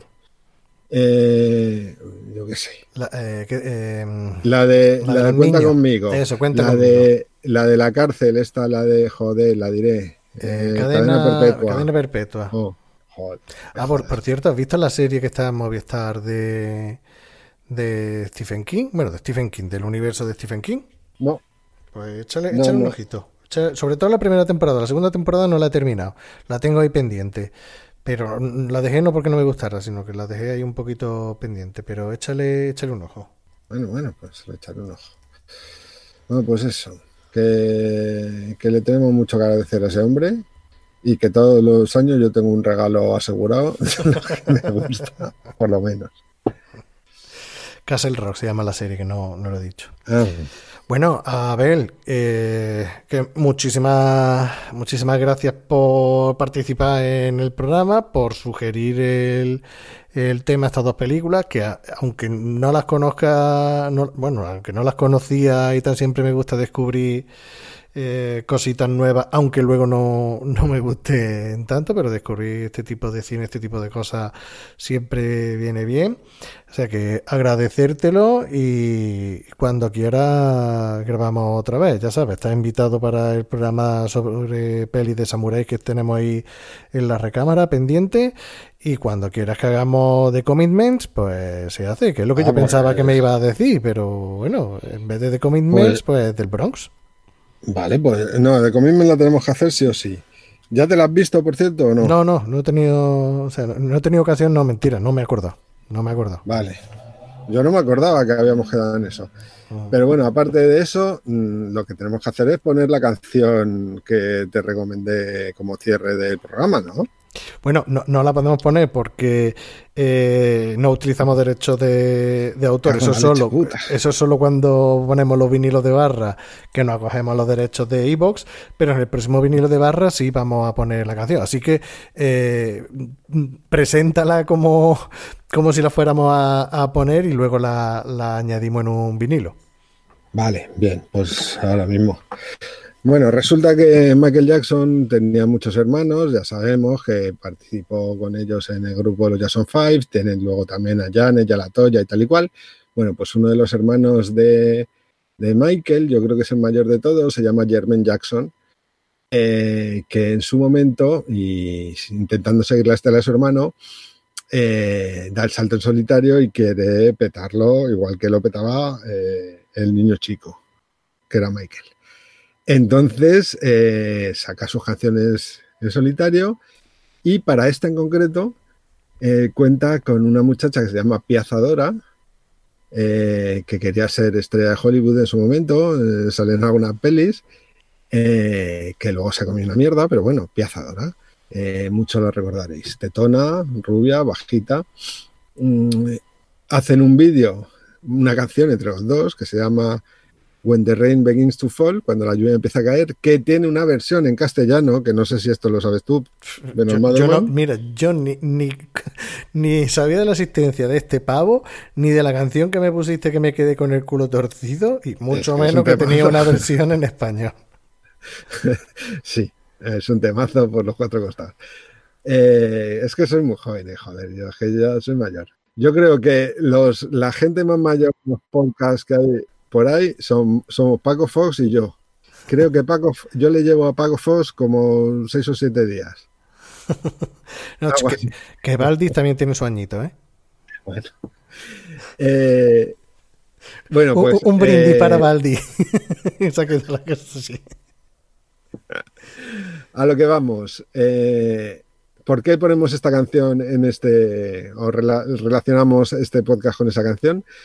Pues porque es una historia clásica de Romeo y Julieta en la que un muchacho de una banda de moteros que van vestidos de rojo, eh, pandilleros así tipo los guerreros de Bronx, se enamora de una muchacha de una banda que van vestidos de blanco que también llevan motos.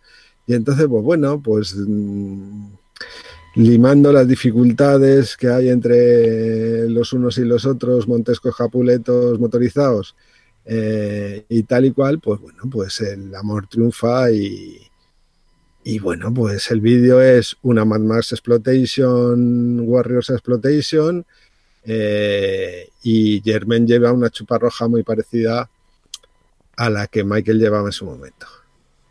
Eh, merece mucho la pena ver el vídeo, es acojonante y, y el tema está muy bien en inglés, en español es muy curioso de, de oír los acentos, o sea que nada, cuando hagamos el vinilo o cuando haga- lo pongas mm, lo, lo veréis perfectamente. Sí, sí. eh, está a la altura de estas dos películas de las que hemos hablado.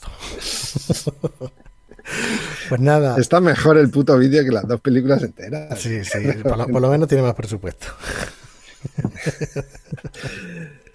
Bueno, Pues nada, Pues- lo dicho, Abel, muchas gracias. eh, un abrazo y vosotros oyentes, ya sabéis, escribirnos, estamos en cinedebarra.gmail.com Nos podéis encontrar en Facebook, en Twitter, enviarnos vuestro audio y dejarnos un comentario en iVoox. y como nos despedimos siempre, Agur. me has pillado. Pensaba que lo ibas a decir tú. Iba a decir Benur, pero bueno. Ah, bueno. ¡Hala!